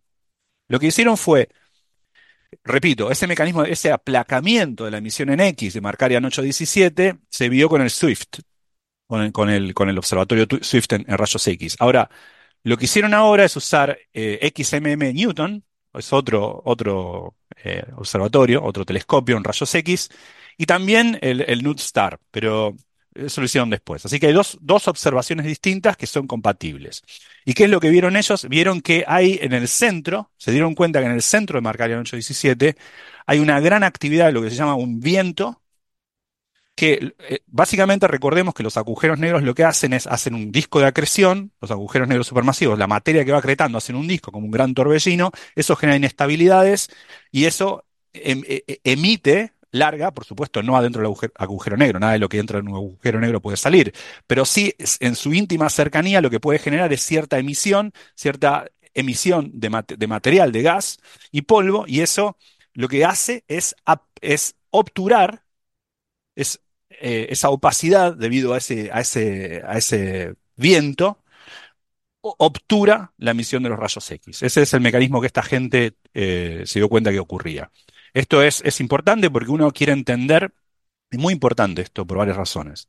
Markarian 817 es, un es una galaxia con, con, un núcleo activo, en el cual hay un agujero negro supermasivo en su centro, y es muy importante saber cuántos de estos hay no a la distancia de Markarian 817, que está bastante cerca a escalas cosmológicas, repito, 430 millones de años luz, eh, sino en el universo más temprano. ¿Por qué? Porque si, por ejemplo, nosotros queremos entender eh, cuál es la cadencia de formación de agujeros negros supermasivos en el universo temprano, lo cual recordemos que pone en cierta tensión nuestros modelos, porque el universo tuvo cierto tiempo para crear agujeros negros tan masivos. Cada vez encontramos que había agujeros negros muy, muy masivos, muy cercano al comienzo del universo, en los primeros cientos de millones de años. Entonces, queremos entender cómo se forma tan rápido. Para entender cómo se forman tan rápido, tenemos que hacer modelos. Para hacer modelos, tenemos que saber cuántos hay.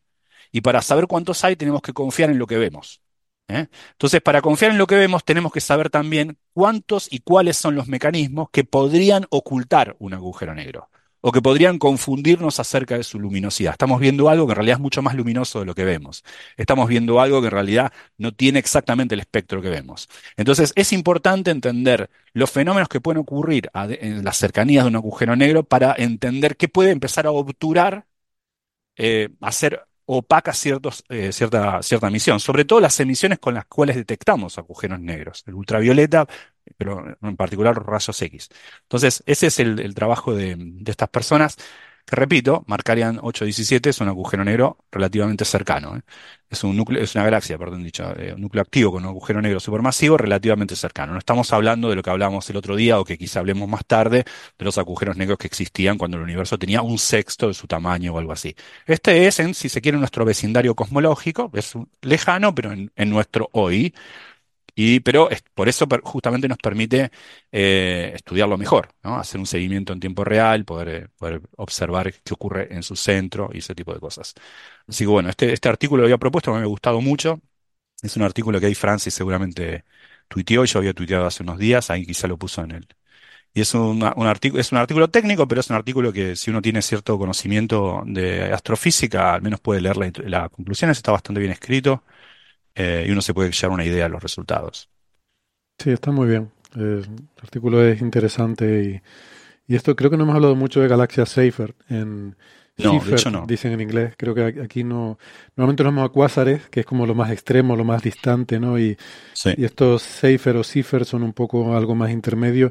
Y además tienen esta cosa de que hay diferentes tipos, ¿no? La Safer 1, Safer 2, luego la Safer 1,5 que luego se vio, sobre todo con trabajos como los de Linden Bell, que realmente estamos viendo lo mismo pero diferentes perspectivas. Entonces, según cómo mires y cómo veas la combinación del agujero negro y el, el toro de polvo alrededor, vas a ver, eh, o sea, que, un, que no son diferentes galaxias, sino que según cómo las mires, una galaxia desde un punto de vista puede ser tipo 1 y otro observador viéndola desde otro tipo de vista, desde otro punto de vista la ve como tipo 2. Claro, es el mismo, son el mismo objeto, pero son fenómenos distintos, sí. Eh, y eh, recordemos que la diferencia entre Safer, yo le digo, pero no, ¿cómo es Cipher? Bueno, no sé cómo se pronuncia. En español, yo a todo el mundo en español le digo decir Safer, pero en inglés supongo que el, la verdad es que no sé eh, este señor de, qué origen tendrá. En inglés lo, llaman Cipher. Pero no sé, puede yo, yo, le digo Safer porque, no sé, me, me, hace acordar a Seinfeld y me, me, causa gracia. Safer. Cypher 1 y Cypher 2, la diferencia entre, esas, entre esos fenómenos son eh, las líneas espectrales, ¿no? Eh, son eh, galaxias que de, igual manera son el mismo objeto, galaxias con núcleo activo, atizados sus fuegos por la presencia de un agujero negro supermasivo en su centro.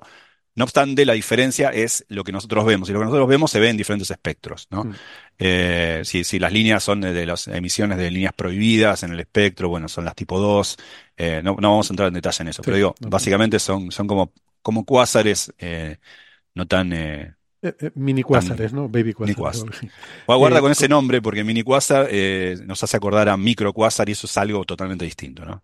Ah, pues no sé lo que es, no, no conocía. Microcuásar es un, un, nombre, es un mal nombre que, que acuñó Félix Mirabel para describir objetos de masas estelares que, se, que parecen, mm. tienen disco de acreción y jets, qué sé yo. Es un mal nombre, bueno, no tiene nada que ver con un cuásar, pero bueno. Vale, vale. Eh, confirmo que efectivamente eh, el señor Seifert, se llama Carl Keenan Seifert, supongo, es de nació en Cleveland, así que supongo que la pronunciación de anglosajona será la, correcta de su apellido. Pero bueno, da igual, como dice, como suele decir José, ¿no? A, a, mí nadie me pronuncia bien mi apellido en el mundo anglosajón, así que ¿por qué tengo que pronunciar yo bien el suyo? ¿no? También es, bueno, em, hay un par de cositas que yo quería mencionar en este artículo, ¿no? Hablando del tema de poner en valor trabajo de mujeres, ¿no? Dijimos que Miranda Zack era la primera autora de este artículo y comentaba Gastón que está hecho con observaciones de NuStar, que es de un instrumento del satélite Swift, y eso me hizo recordar que la investigadora principal de NuStar es una mujer también, se llama Fiona Harrison, y estuvo aquí en Coffee Break eh, hace la tira de tiempo en el episodio número 32. Acá, acá lo tengo anotado, 1933 es el año. en que participó en Coffee Break. eh, episodio 32. Eh, tuvimos una entrevista con Fiona Harrison, que es la investigadora principal de Nustars. Eh, hace tanto que probablemente ese podcast está corrido al rojo ahora mismo. Eh, el Z2. Y lo otro que quería comentar es que, visto el nivel de, de algún periodismo, no, no hay que generalizar, pero visto la que se ha montado con una, una gala de fin de año de la BBC, pues en este paper hay una frase que yo no quiero dar ideas, pero está en el abstract, de hecho, en la, en la cuarta línea antes del final, dice textualmente, UFOs are often detected. Ah, sí, sí, A menudo se detectan UFOs. UFOs saben que es el acrónimo en inglés de OVNI, Unknown Flying Object. Lo que pasa es que a alguien que estudia estas cosas se le debe, le debe haber parecido buena idea. ¿Cómo es el acrónimo de esto, eh, Gastón? La O es de Outflow. sí, Outflow. Eh, la F es de Furious o algo así, o Fierce. Sí, Objects, no, sé, no estoy seguro. No, la O es de Outflow. UFO es de. Ah. Sí. ¿Cómo es? ultra Fast Flow. Ultra Fast Outflow. Sí, ultra, fast, outflow. Claro, como flujo saliente muy ultra rápido. Exacto. La UF de ultrafast y la O de outflow. Sí, lo había visto, lo, había visto. Yo no me acordaba de ese acrónimo. Alguno de nuestros oyentes traduce el Astra a español, con toda seguridad al Google Translate le vas a convertir UFO en OVNI. Y vas a tener. Jueguen, jueguen con ChatGPT. ChatGPT, ¿qué pensás de esto? a ver, que con, menos cosas hemos visto liadas muy gordas en medios de comunicación. O sea que. Bueno, eh, siguiente tema, ¿quieren o hay algún ah, solo, solo aclarar que era, bueno, constaté que era Seifert. ¿Cómo se pronuncia? Sí. Ok. Ok. Contactar al nieto y me. Ah, no, mentira. Podía ser, boludo. ¿Sabes que no, nos lo creímos todo porque te conocemos, boludo? Lo único que falta, no, porque juega la pelota con el nieto. no, no, pero puse esto de How to Pronounce, eh, que es ah. un sitio ah. Sí. Ok, ok. Eh, hay que recordar eso, que los nombres de los estadounidenses se pronuncian como el estadounidense decide que se pronuncien. Como les da la gana, sí, eh, exacto. Eh, la escritura en letras de un apellido en una familia y la escritura de mismas letras del mismo apellido en una familia a 2.000 kilómetros, en el propio Estados Unidos pueden ser pronunciaciones completamente diferentes. Porque en esa familia siempre se ha pronunciado de una manera y en la otra familia se ha pronunciado de otra. Y... Mm. Eso no pasa en español, pero en inglés sí. Correcto. One size fits all seemed like a good idea for clothes. Nice dress. Uh, it's a it's a t-shirt. Until you tried it on. Same goes for your healthcare. That's why United Healthcare offers a variety of flexible, budget-friendly coverage for medical, vision, dental, and more. So whether you're between jobs, coming off a parent's plan, or even missed open enrollment, you can find the plan that fits you best. Find out more about United Healthcare coverage at uh1.com. That's uh1.com. There's never been a faster or easier way to start your weight loss journey than with PlushCare. PlushCare accepts most insurance plans and gives you online access to board-certified physicians who can prescribe FDA-approved weight loss medications like Wigovi and Zepbound for those who qualify. Take charge of your health and speak with a board-certified physician about a weight loss plan that's right for you. Get started today at plushcare.com slash weight loss. That's plushcare.com slash weight loss. plushcare.com slash weight loss.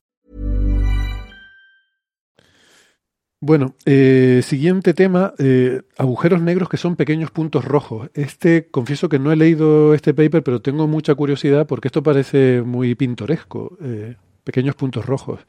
Casi, casi que pálidos puntos rojos, ¿no? Como sí, a mí, a, mí me, a mí, me, encanta, me encanta, siempre jugaba con esto, ¿no? Creo que una vez cuando, cuando y esa serie de, charlas en Amautas para José, creo que lo dije así, sobre agujeros negros. Que una cosa que me gusta de los agujeros negros es que encarnan eh, una, cuestión medio dual, casi, casi te diría eh, paradójica, ¿no? Que es, lo paradojal que hay en ellos es que, por un lado, son objetos fríos, extremadamente fríos, silentes, nadie sabe que están ahí, no se ven en ninguna radiación. Eh, son objetos, no sé, relativamente pequeños para la masa que tienen, y aún así están atrás, paradojalmente, de los, fenómenos más luminosos, más calientes, más violentos y evidentes del cosmos, ¿no? Bueno, acá pasa un poco lo mismo, que es que esta búsqueda del James Webb por, por grandes agujeros, enormes agujeros, estamos hablando de agujeros negros supermasivos, de enormes agujeros negros se hace a través de pequeños puntos rojos. De acá el, el aspecto paradojal de esto. Si uno quiere buscar agujeros negros, sobre todo en el universo temprano, lo que tiene que ver no es ni grandes cosas ni negras, sino pequeños puntos rojos. Pequeños puntos rojos, muchos de ellos si es posible, y en lugares en los que no te los puedas confundir con otra cosa. ¿Y por qué digo esto? Porque recordemos que el, universo cuando se expande, las cosas muy lejanas están, como el universo se está expandiendo, se está alejando de nosotros, entonces la luz que viene de ahí se va estirando su longitud de onda, entonces se va corriendo al rojo. Esto es lo que conocemos como corrimiento al rojo o redshift en inglés. Y es por eso que nosotros hablamos de cuán lejano es algo en términos que también es decir cuán antiguo es algo, porque la luz tarda en llegarnos, así que cuando vemos muy profundo en el espacio estamos viendo el pasado remoto, es cuando hablamos de algo, a veces hablamos para decir cuán lejos está, cuán corrido al rojo está cuánto se está recediendo de nosotros debido a que el espacio-tiempo se expande. Y el redshift 5 significa su frecuencia es 5 veces más baja de lo que ese objeto acá emitiría. Acá lo vería en azul, allá lo veo en colorado. Entonces, cuando nosotros estamos buscando, medimos distancias o tiempos, hablamos de redshift. Y también nos dice el redshift cuánto más chico era el universo en ese momento. Por ejemplo, hablar de redshift 4 significa estoy viendo algo tan lejano que se está alejando de mí y por esa recesión la luz que sale de ahí es cuatro veces menos frecuencia que lo que tendría si yo estuviese ahí. Pero también eso nos equivale a decir, si, estoy viendo Redshift 4, estoy viendo un objeto que está, era tal como lo veo hoy, cuando el universo era cinco veces más pequeño que hoy. O sea, todas esas cosas son compatibles. Y quiero decir esto eh, es importante porque el, punto de este trabajo de Kokorev, que salió ahora en enero, el preprint, yo leí el preprint, no sé si salió publicado, pero el preprint en enero de, ahora, hace unas semanas, ese, eh, es un trabajo en el cual eh, el redshift, el corrimiento al rojo es importante. Lo que hacen estos es usar James Webb para, para buscar pequeños puntos rojos que no van a ser espectros, solamente van a, van a considerar eh, su, su, color, eh, van, a, van a medir su color, pero no por, eh, por espectroscopía, porque quieren agarrar todos los puntos que se puedan. Si uno quiere hacer un análisis concreto y estar, estar, estar, estar seguro de que, que, lo que está viendo es el corrimiento al rojo de algo y no algo rojo per se, a lo que hay que hacer es un análisis espectroscópico. De eso hablamos muy al principio, cuando hace un año y medio, cuando recién se ponía en órbita, empezaba a funcionar en James Webb, porque decíamos, guarda, no todo lo que estamos viendo es necesariamente una galaxia Redshift 12. No sea cosa que nos confundamos una galaxia corrida al rojo porque está muy lejos con una cosa roja que está muy cerca, como una enana marrón o algo así. Así que para cuando uno quiere comprobar algo, tiene que comprobar, tiene que hacer un análisis espectroscópico. Pero a veces uno quiere ganar terreno y quiere ganar terreno en ambos sentidos, no solamente ir más rápido, sino obtener más eh, campo visual con más objetos. Eso hace que bueno, puedas hacer un análisis espectroscópico de todo, porque eso tarda más tiempo, Recordemos que muchos de los descubrimientos de James Webb se hacen primero y se confirman espectroscópicamente después.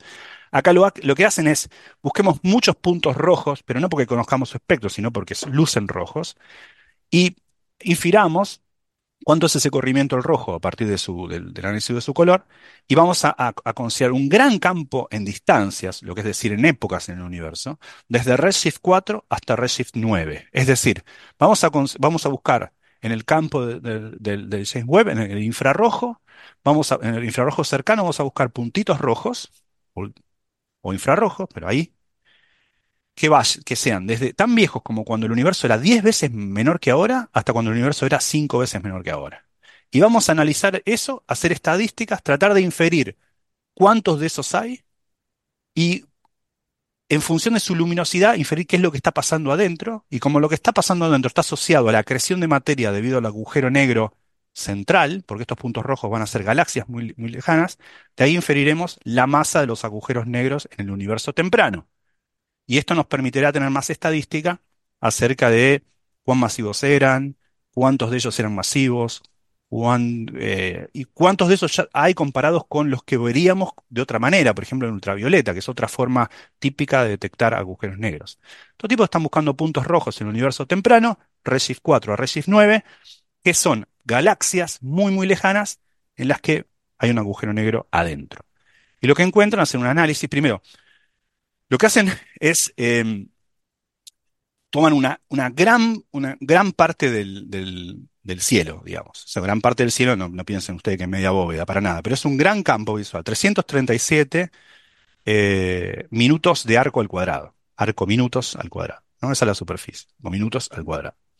Son 340 eh, y van de Redshift 4 a Redshift 9, o sea, de corrimiento al rojo 4, corrimiento al rojo 9, pero hacen como análisis en secciones, por ejemplo, de 4,5 a 6,5, de, y entonces son capaces de medir las masas de los agujeros negros, por ejemplo, no entre los que hay entre 4 y los que hay entre 9, pero sí entre los que hay entre 4 y los que hay entre 6,5 y hacen una pequeña estadística de eso, porque como tienen, encuentran 250 puntos rojos en ese campo de, de, básicamente de 337 minutos al cuadrado, encuentran como 250 puntos rojos que son galaxias con agujeros negros supermasivos en el centro y son capaces de medir las masas, al menos entre Redshift 4 y Redshift 6,5, y encuentran que esos agujeros negros tienen masas en ese momento de entre eh, ah, Redshift 4, Redshift 5, Redshift 6, recordemos es cuando el universo más o menos tenía mil millones de años de vida. Hoy tiene 14 mil millones de años de vida, un poquito menos. Pero en ese momento tenía mil millones de años de vida. O sea, estamos hablando de, una, menos del 10% de la edad del universo. Y encuentran que ya en ese momento los agujeros negros tenían entre un millón y 100 millones de masas solares. Eso permite extrapolar hacia atrás y decir, ah, entonces ya tuvo que haber semillas muy masivas que den origen a estos monstruos. Eh, al menos eh, son un poco conservadores para hacer este modelo, ahora voy a decir por qué, cuando el universo tenía unos pocos centenares de millones de años. Digo que son conservadores porque ellos consideran, tienen que extrapolar hacia atrás y decir, nosotros vemos esto, cuán masiva era la semilla que le dio origen a un agujero negro para que luego a los mil millones de años de vida del universo ya, ya tengan entre un millón y cien millones de masas solares, bueno, eh, ellos consideran, por ejemplo, que la creación es tipo e, es, al límite de Eddington y no mayor.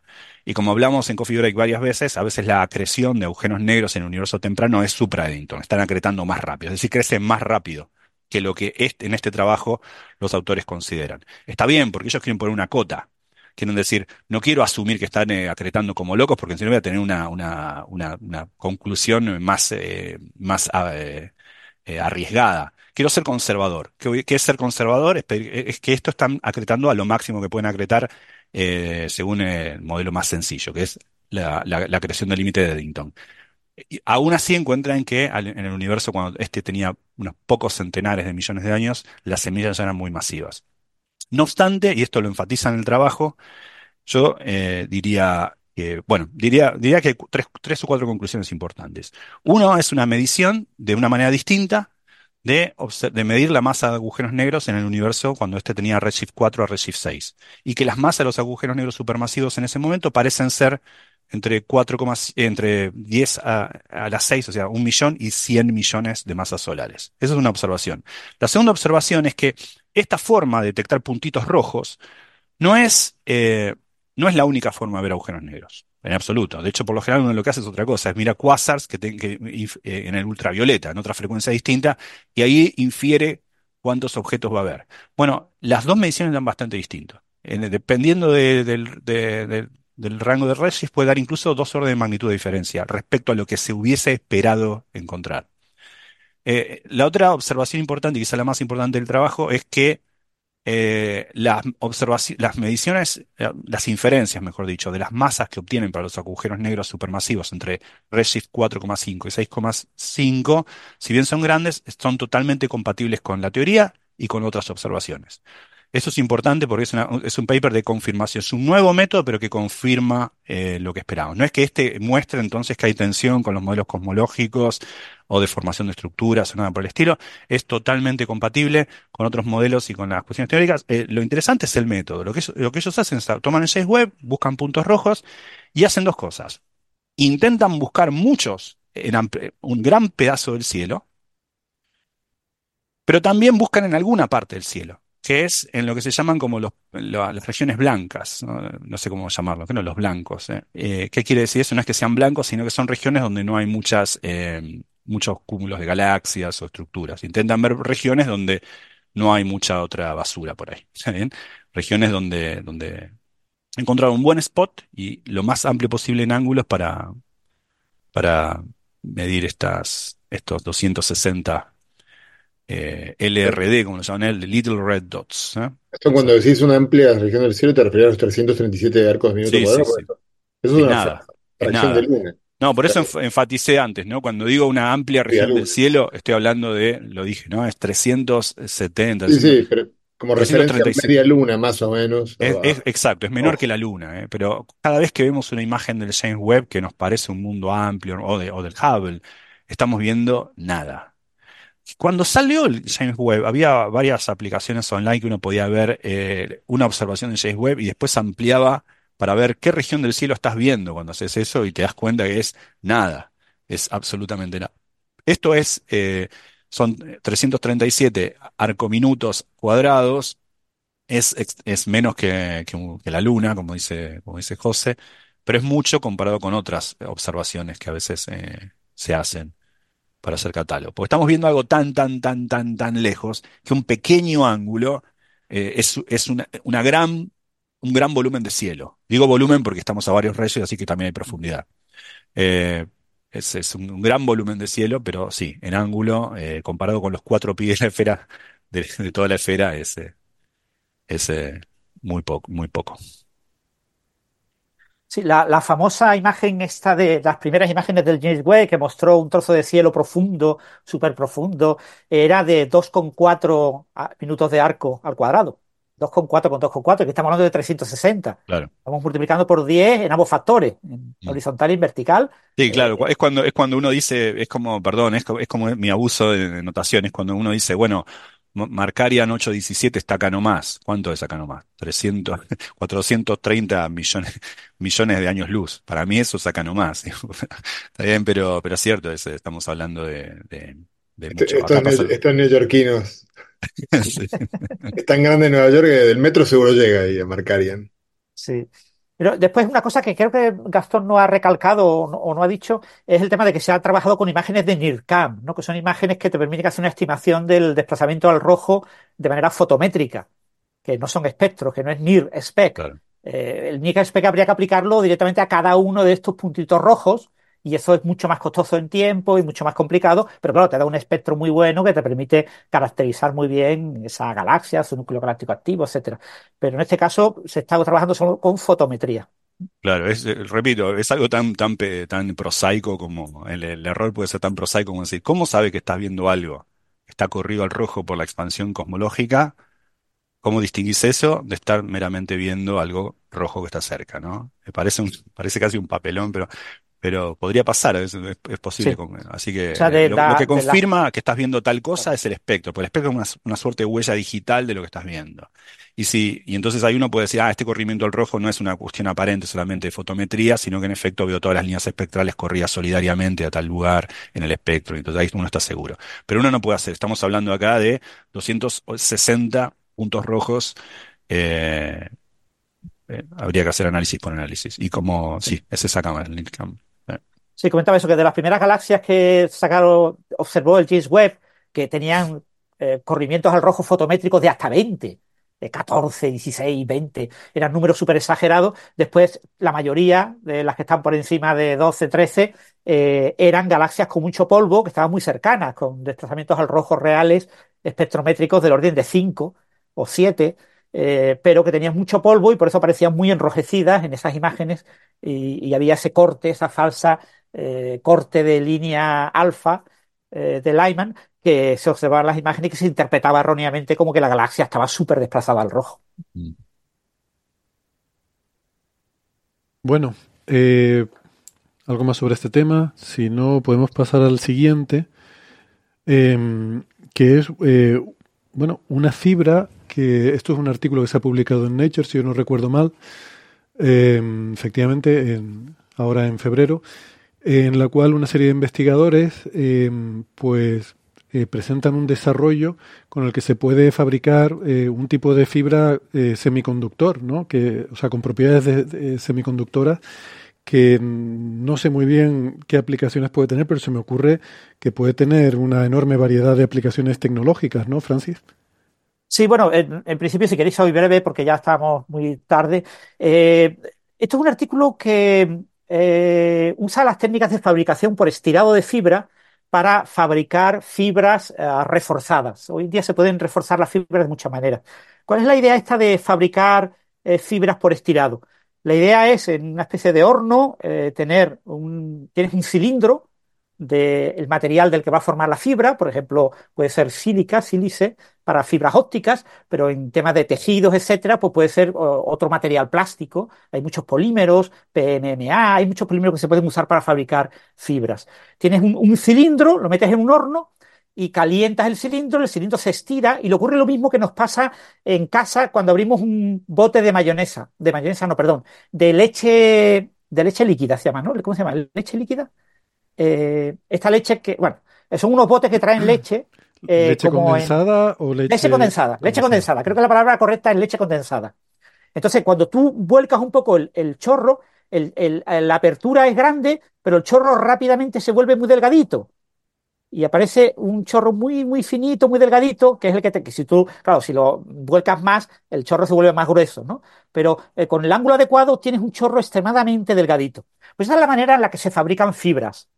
Se coge la, la preforma, que es un cilindro, eh, se calienta y a una altura muy alta, 20 metros, 15 metros, y se estira. Y entonces cae ese chorro, ese chorro por capilaridad se comprime, queda muy, muy delgadito, y al final se va enfriando conforme va cayendo y al final, pues con unos motores, unos rotores, la, voy acumulando la fibra en unos grandes eh, eh, como cilindros. Y voy metiendo la fibra como si fuera enrollándola en un cilindro. ¿eh? Y así fabrico la fibra óptica que después planteo. Este tipo de técnica permite hacer cosas curiosísimas. Por ejemplo, fabricar fibra huecas. Si en lugar de la performance ser un cilindro sólido, es un conjunto de pequeños cilindros que tienen, por ejemplo, agujeros, un agujero central, por ejemplo, pues obtengo fibras, se llaman fibras de Bragg, en las que eh, obtengo eh, una fibra que eh, es hueca por dentro. o puedo tener diferentes cilindros, cada uno con un pequeño agujereados, son como, y, tengo mucho y formo un patrón. Cojo un cilindro grande con un agujero central grande, donde meto cilindros más pequeños con agujeros de diferentes tamaños y obtengo una fibra muy delgadita, estas fibras de, tienen tamaño pues de micrómetros de diámetro. Y cuando la corto la sección, veo que tiene agujeros. Y eso se llaman fibras de cristal fotónico. Y un tema en el que se ha trabajado mi grupo de investigación de hace muchos años, nosotros investigábamos el tema, eh, al principio de los, de los años 2000, el tema de eh, modelos teóricos de la fabricación por estirado de fibras.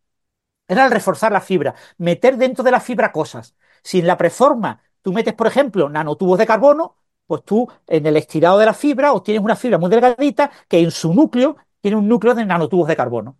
Y eso pues, puede tener ciertas ventajas, por ejemplo, de refuerzo mecánico. Eh, cuando se ha hablado, por ejemplo, del ascensor espacial, siempre se ha hablado de que los nanotubos de carbono eh, podía ser un material suficientemente rígido, con propiedades mecánicas adecuadas para soportar un cable eh, de un ascensor espacial, por ejemplo. Y aquí lo que se plantea es eh, usar este tipo de tecnología para fabricar fibras que puedan conducir la electricidad y que puedan hacer algún tipo de procesamiento eléctrico. Es decir, yo tengo que meter un material semiconductor, igual que los transistores de nuestros circuitos de, la CPU de nuestros ordenadores, y meter también unos electrodos, unos, unos hilos metálicos. Entonces, el proceso de fabricación básicamente es un proceso de fabricación en dos etapas. En una primera etapa en la preforma, en ese cilindro de, sílice o del material que, de polímero eh, plástico que yo estoy usando, meto dentro un tubito del semiconductor, hago el estirado, claro, el semiconductor tiene que ser adecuado para que se vuelva fluido a la misma temperatura que el material que, tiene a su alrededor.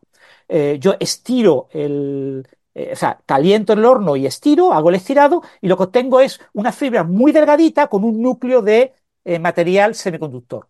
Aquí lo que se hace es, eh, por un tratamiento químico, eliminar el, plástico que rodea al semiconductor y dejar solamente el hilo semiconductor.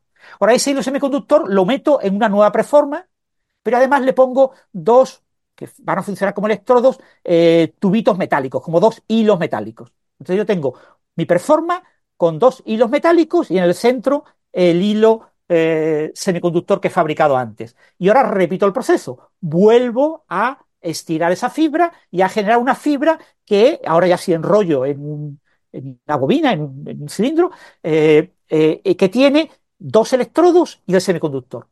Y muy próximos, a distancias de micrómetros. ¿Qué me permite esto? Esto me permite tener una fibra que, por la que puedo propagar electricidad, puedo hacer procesamiento eléctrico y que tiene un comportamiento que se comporta como lo que en, telecomunicaciones se llaman eh, líneas de transmisión, eh, como un cable semiconductor. Cuando yo tengo un circuito integrado y pongo una lámina de material semiconductor en ese circuito, se comporta como eh, un material que conduce la electricidad, pero no de forma lineal, como un cable de cobre, sino de forma no lineal, como si estuviera hecho a base de diodos, como si fuera una, una estructura con diodos, uno puesto al lado del otro, eh, y eh, más o menos continua. Eso permite hacer cierto procesado no lineal de esas señales. Entonces, ese tipo de procesado eh, hoy en día está muy controlado en, integración monolítica, en integración sobre chip, sobre una oblea. En este caso lo que se va a hacer algo parecido, pero dentro de la fibra.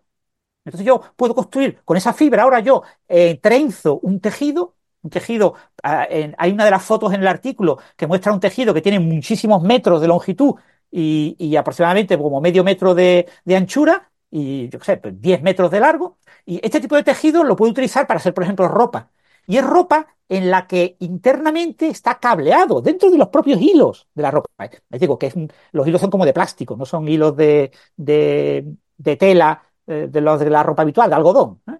Pero aún así, esos hilos dentro tienen ese cableado. Entonces yo puedo hacer procesado en los lugares donde se cruzan eh, esos materiales con una inyección adecuada de señales eléctricas a través de los dos electrodos que he metido, de los dos hilos metálicos, puedo hacer que haya interacción en esos puntos de cruce y que se comporten como un conmutador. Con lo que yo puedo tener un tejido que se comporta pues como una oblea de silicio con muchos transistores. Y claro, eso tiene utilidades eh, futuras, obviamente. Ahora mismo esto estamos hablando de prototipos, pero tiene utilidades futuras para tener lo que llamemos ropa inteligente que haga cosas. Por ejemplo, en esos diodos pueden ser diodos foto, eh, tipo LED, eh, luminiscentes, que se enciendan. Y yo puedo tener una, una ropa que muestre patrones luminosos y que con un control adecuado yo pueda eh, eh, proyectar en esa ropa pues diferentes patrones eh, y puedo cambiar pues los colores, etcétera. Obviamente todo eso tiene que ir alimentado por electricidad y es una ropa que tiene sus, sus pequeños inconvenientes, pero puedo emitir información, utilizarlo como pantalla. Y puedo hacer, pero lo más importante es que pueda ser procesado. Entonces, ahora mismo esto es un prototipo solamente de la parte de fabricación. No, aquí no se plantean eh, cómo en un futuro se podrá usar esto para computar cosas. Pero potencialmente podré tener ropa sensitiva, que sean sensores por ejemplo, de mi nivel de sudor, de eh, ciertos niveles de mi cuerpo, y esa ropa puede ir leyendo esa información, transmitiéndola a través del tejido a unos procesadores de control que eh, procesen esa información. Y esos procesadores son muy, muy sencillos, porque gran parte del procesado lo está haciendo el propio tejido de hilos por sus conexiones. Entonces, ese tipo de ropa inteligente eh, podría ser eh, muy prometedora en un futuro. Y ya os digo, ahora mismo no se ha logrado eh, que esta ropa sea demasiado inteligente, ¿vale? O sea, los ejemplos que se han puesto pues, son ejemplos de, emitir luces, ¿no? De meter pequeños patrones luminosos, por ejemplo, pues en la hebilla de un reloj hecho de este material, pero en un futuro se espera que este tipo de ropa, pues en, gorros, en abrigos, en pantalones, pues pueda hacer funciones útiles, porque obviamente cambiar de color pues puede ser muy atractivo desde el punto de vista artístico y la gente puede estar muy contenta de tener una ropa que conforme vas andando te va cambiando de color, pero tampoco es algo especialmente mm. eh, agradable para la mayoría de nosotros. Pero mm. la parte de procesado inteligente de información eh, biológica de tu cuerpo a través de la ropa, sí puede ser muy interesante. Estoy pensando de qué pena que en, el mercado de la electrónica de consumo ya esté la palabra wearable, ya, esté cogida para otra cosa, porque sería perfecta para, para esto, ¿no? Electrónica que te pones, literalmente, ¿no? Que la llevas Exactamente, que te la pones, sí, sí, sí. Esto es, eh, eh, electrónica inteligente. Eh, Seguramente esto, se usará en invierno, sospecho yo, porque si vas a llevar algo encima y, y lo normal es que se caliente, ¿no? Las cosas, en fin, eh, bueno, eh, el artículo no comenta el tema del calor, pero eh, supongo que no, que no se calentará mucho. Depende del material plástico que utilices. y, ya os digo, esto, aquí la, clave de este artículo ha sido el desarrollo de la técnica de fabricación de, estos hilos. otros detalles, pues hay muchos otros artículos que los comentan de manera independiente para otro tipo de propuestas, porque se han hecho muchas propuestas de este tipo de cosas. ¿no? Hmm. Pero claro, el trenzar circuitería en tejido, por ejemplo, en, hilos de algodón, pues es muy complicado. El poder fabricar realmente ya un hilo eh, que ya incluya en su interior eh, la tecnología para poder transmitir señales, pues eh, te da muchísimas ventajas. Sin duda. Bueno, pues si quieren, para terminar, podríamos hablar, José, del fallecimiento de uno de los grandes pioneros de la cosmología, ¿no? Em, Muy bien, sí, contaré brevemente, simplemente para que este, hay veces que, hay gente que hace grandes contribuciones a la ciencia y luego cuando muere nos enteramos que murió tres años tarde o cuatro años tarde y no sale ni en las noticias. Entonces, me parece, yo, yo haré las veces de reportero de las necrológicas de Coffee Break, si queréis.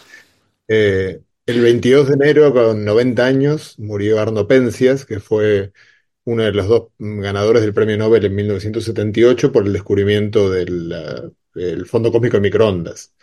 Fue el primer, el primer descubrimiento que luego dio lugar a toda una física que ha llevado ahora a tener imágenes este, muy precisas del fondo cósmico de microondas, la última de ellas con el satélite Planck, y que eh, es prácticamente, no, prácticamente no, bueno, sí, a nivel práctico es la mejor evidencia que tenemos de todo, de la teoría del Big Bang y de todo lo que, todo lo que sabemos en, una buena medida está basado en esa imagen, en el análisis de esa imagen.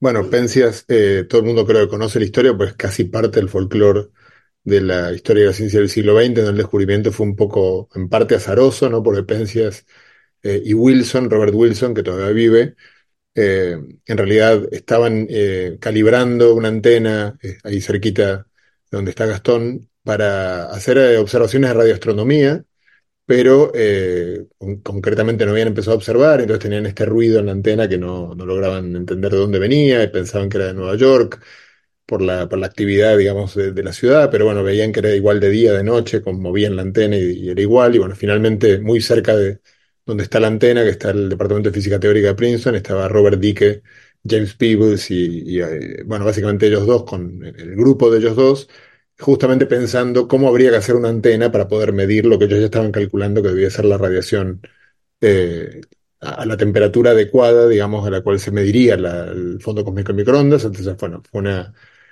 un momento de, serendipia cuando este, aparentemente Penzias y Wilson se cruzaron con alguien que les dijo vayan a hablar con el profesor Dicke, que creo que algo les tendrá para decirles, y, eh, ahí se encontraron y supieron que habían observado, eh, que no era un ruido molesto lo que habían observado, sino la prueba, digamos, de algo tan importante como el, el, origen del universo. Algún creíste, creíste que era New York y era el universo. Exactamente. Exacto. O vuelve a poner sobre la mesa. Tampoco hay mucha diferencia, seguramente. No, no hay mucha diferencia. A un neoyorquino. Marcaria en 817, está en Nueva York, imagínate.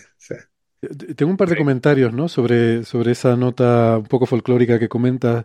Una es que no sé hasta qué punto será cierto, ustedes conocen mejor la historia de la ciencia que yo, pero está la anécdota esta famosa que se cuenta de que hubo la conversación telefónica entre Dike y no sé si uno de los dos o los dos, Penzias y Wilson, y en ese momento Dick estaba reunido con su grupo. Eh, y cuando termina la conversación telefónica y cuelga, dice la famosa frase, los mira y, le dice, Boys, we've been scooped, ¿no? Chicos, nos han, nos han pisado, ¿no? Que se, se, él reconoció rápidamente que ya se les habían adelantado, eh, sin querer. y la otra es que se suele decir que es un descubrimiento casual, pero a mí me gusta enfatizar que sí, tiene parte de casual, pero también tiene un mérito de perseguirlo por parte de Penzias y Wilson, porque yo lo que hubiera hecho sería decir, bueno, esto será alguna cosa y lo hubiera restado de mis datos. Siempre digo que esto era un pequeño fondo, eh, o sea, es, perseguir hasta sus últimas consecuencias, es decir, hay algo que esto que no entiendo y voy a molestarme en intentar averiguar el origen de esto que no entiendo, aunque realmente, eh, seguramente eh, Quiero decir, eh, debía ser una emisión tan débil que no creo que les molestara para, para lo que ellos querían hacer. ¿No, te parece? Sí, puede ser. Igual, igual la verdad es justo con el nombre que tiene el podcast es, eh, bueno, es uno de los ejemplos, no sé si hay muchos otros, en los cuales el ruido se convirtió en señal. ¿no? Exacto. Qué bueno, maravilloso. Es algo muy simpático. Sí, no estoy muy seguro de cuán, cuán molesto era para las mediciones que ellos querían hacer. Eh, intentaron eliminar el ruido, hicieron de todo. Eh, llamaban ellos eh, materia dieléctrica blanca a, la deposición de las palomas y murciélagos que habían adentro de la antena. Bueno, ahí tuvo una historia muy bonita. Pero me gustaría marcar otra historia también bonita y un poco más lúgubre, pero que, hace muy pocas semanas se fue el aniversario, bueno, sí, menos de dos semanas, el aniversario de la liberación de, Auschwitz eh, por las tropas soviéticas y se recuerda, eso es el día que se recuerda, es un homenaje a las víctimas del holocausto. Y Arno Penzias fue una víctima, digamos, de hecho previa al holocausto, o sea, Arno, Arno Penzias formó parte de, de, un episodio que quizás sea poco conocido para los oyentes, me gustaría compartir brevemente, que se llamó el Kindertransport, espero que mi pronunciación alemana sea correcta, profesor Giribet, bueno, que fue una, toda una campaña que hubo en, varios países, pero se, se suele llamar Kindertransport a la de Austria, Alemania, para sacar niños, este, básicamente cuando, esto fue incluso, bueno, ya con Hitler en el poder, pero antes de la Segunda Guerra Mundial, bueno, duró hasta la Segunda Guerra Mundial también, pero empezó antes. Eh, de hecho, en el caso de Pensia fue ahí empezando, poco antes de que empezara la Segunda Guerra Mundial, que él fue uno de los niños a los que se metió en transportes para mandarlos a Inglaterra para salvarlos. O sea, se fue él con su hermano menor, él tenía seis años, el hermano menor, bueno, era menor que él, los pusieron, eh, los mandaron a Inglaterra con familias este, adoptivas en ese momento. Luego, en el caso de él, finalmente pudo juntarse con sus padres. Pero bueno, él cuenta en la biografía del premio Nobel que cuando, que recuerda, puede ser un recuerdo construido, pero que el hermano cuando salían le dijo, ahora estamos solos, eh, tenemos que arreglarnos nosotros solos, un niño de seis años.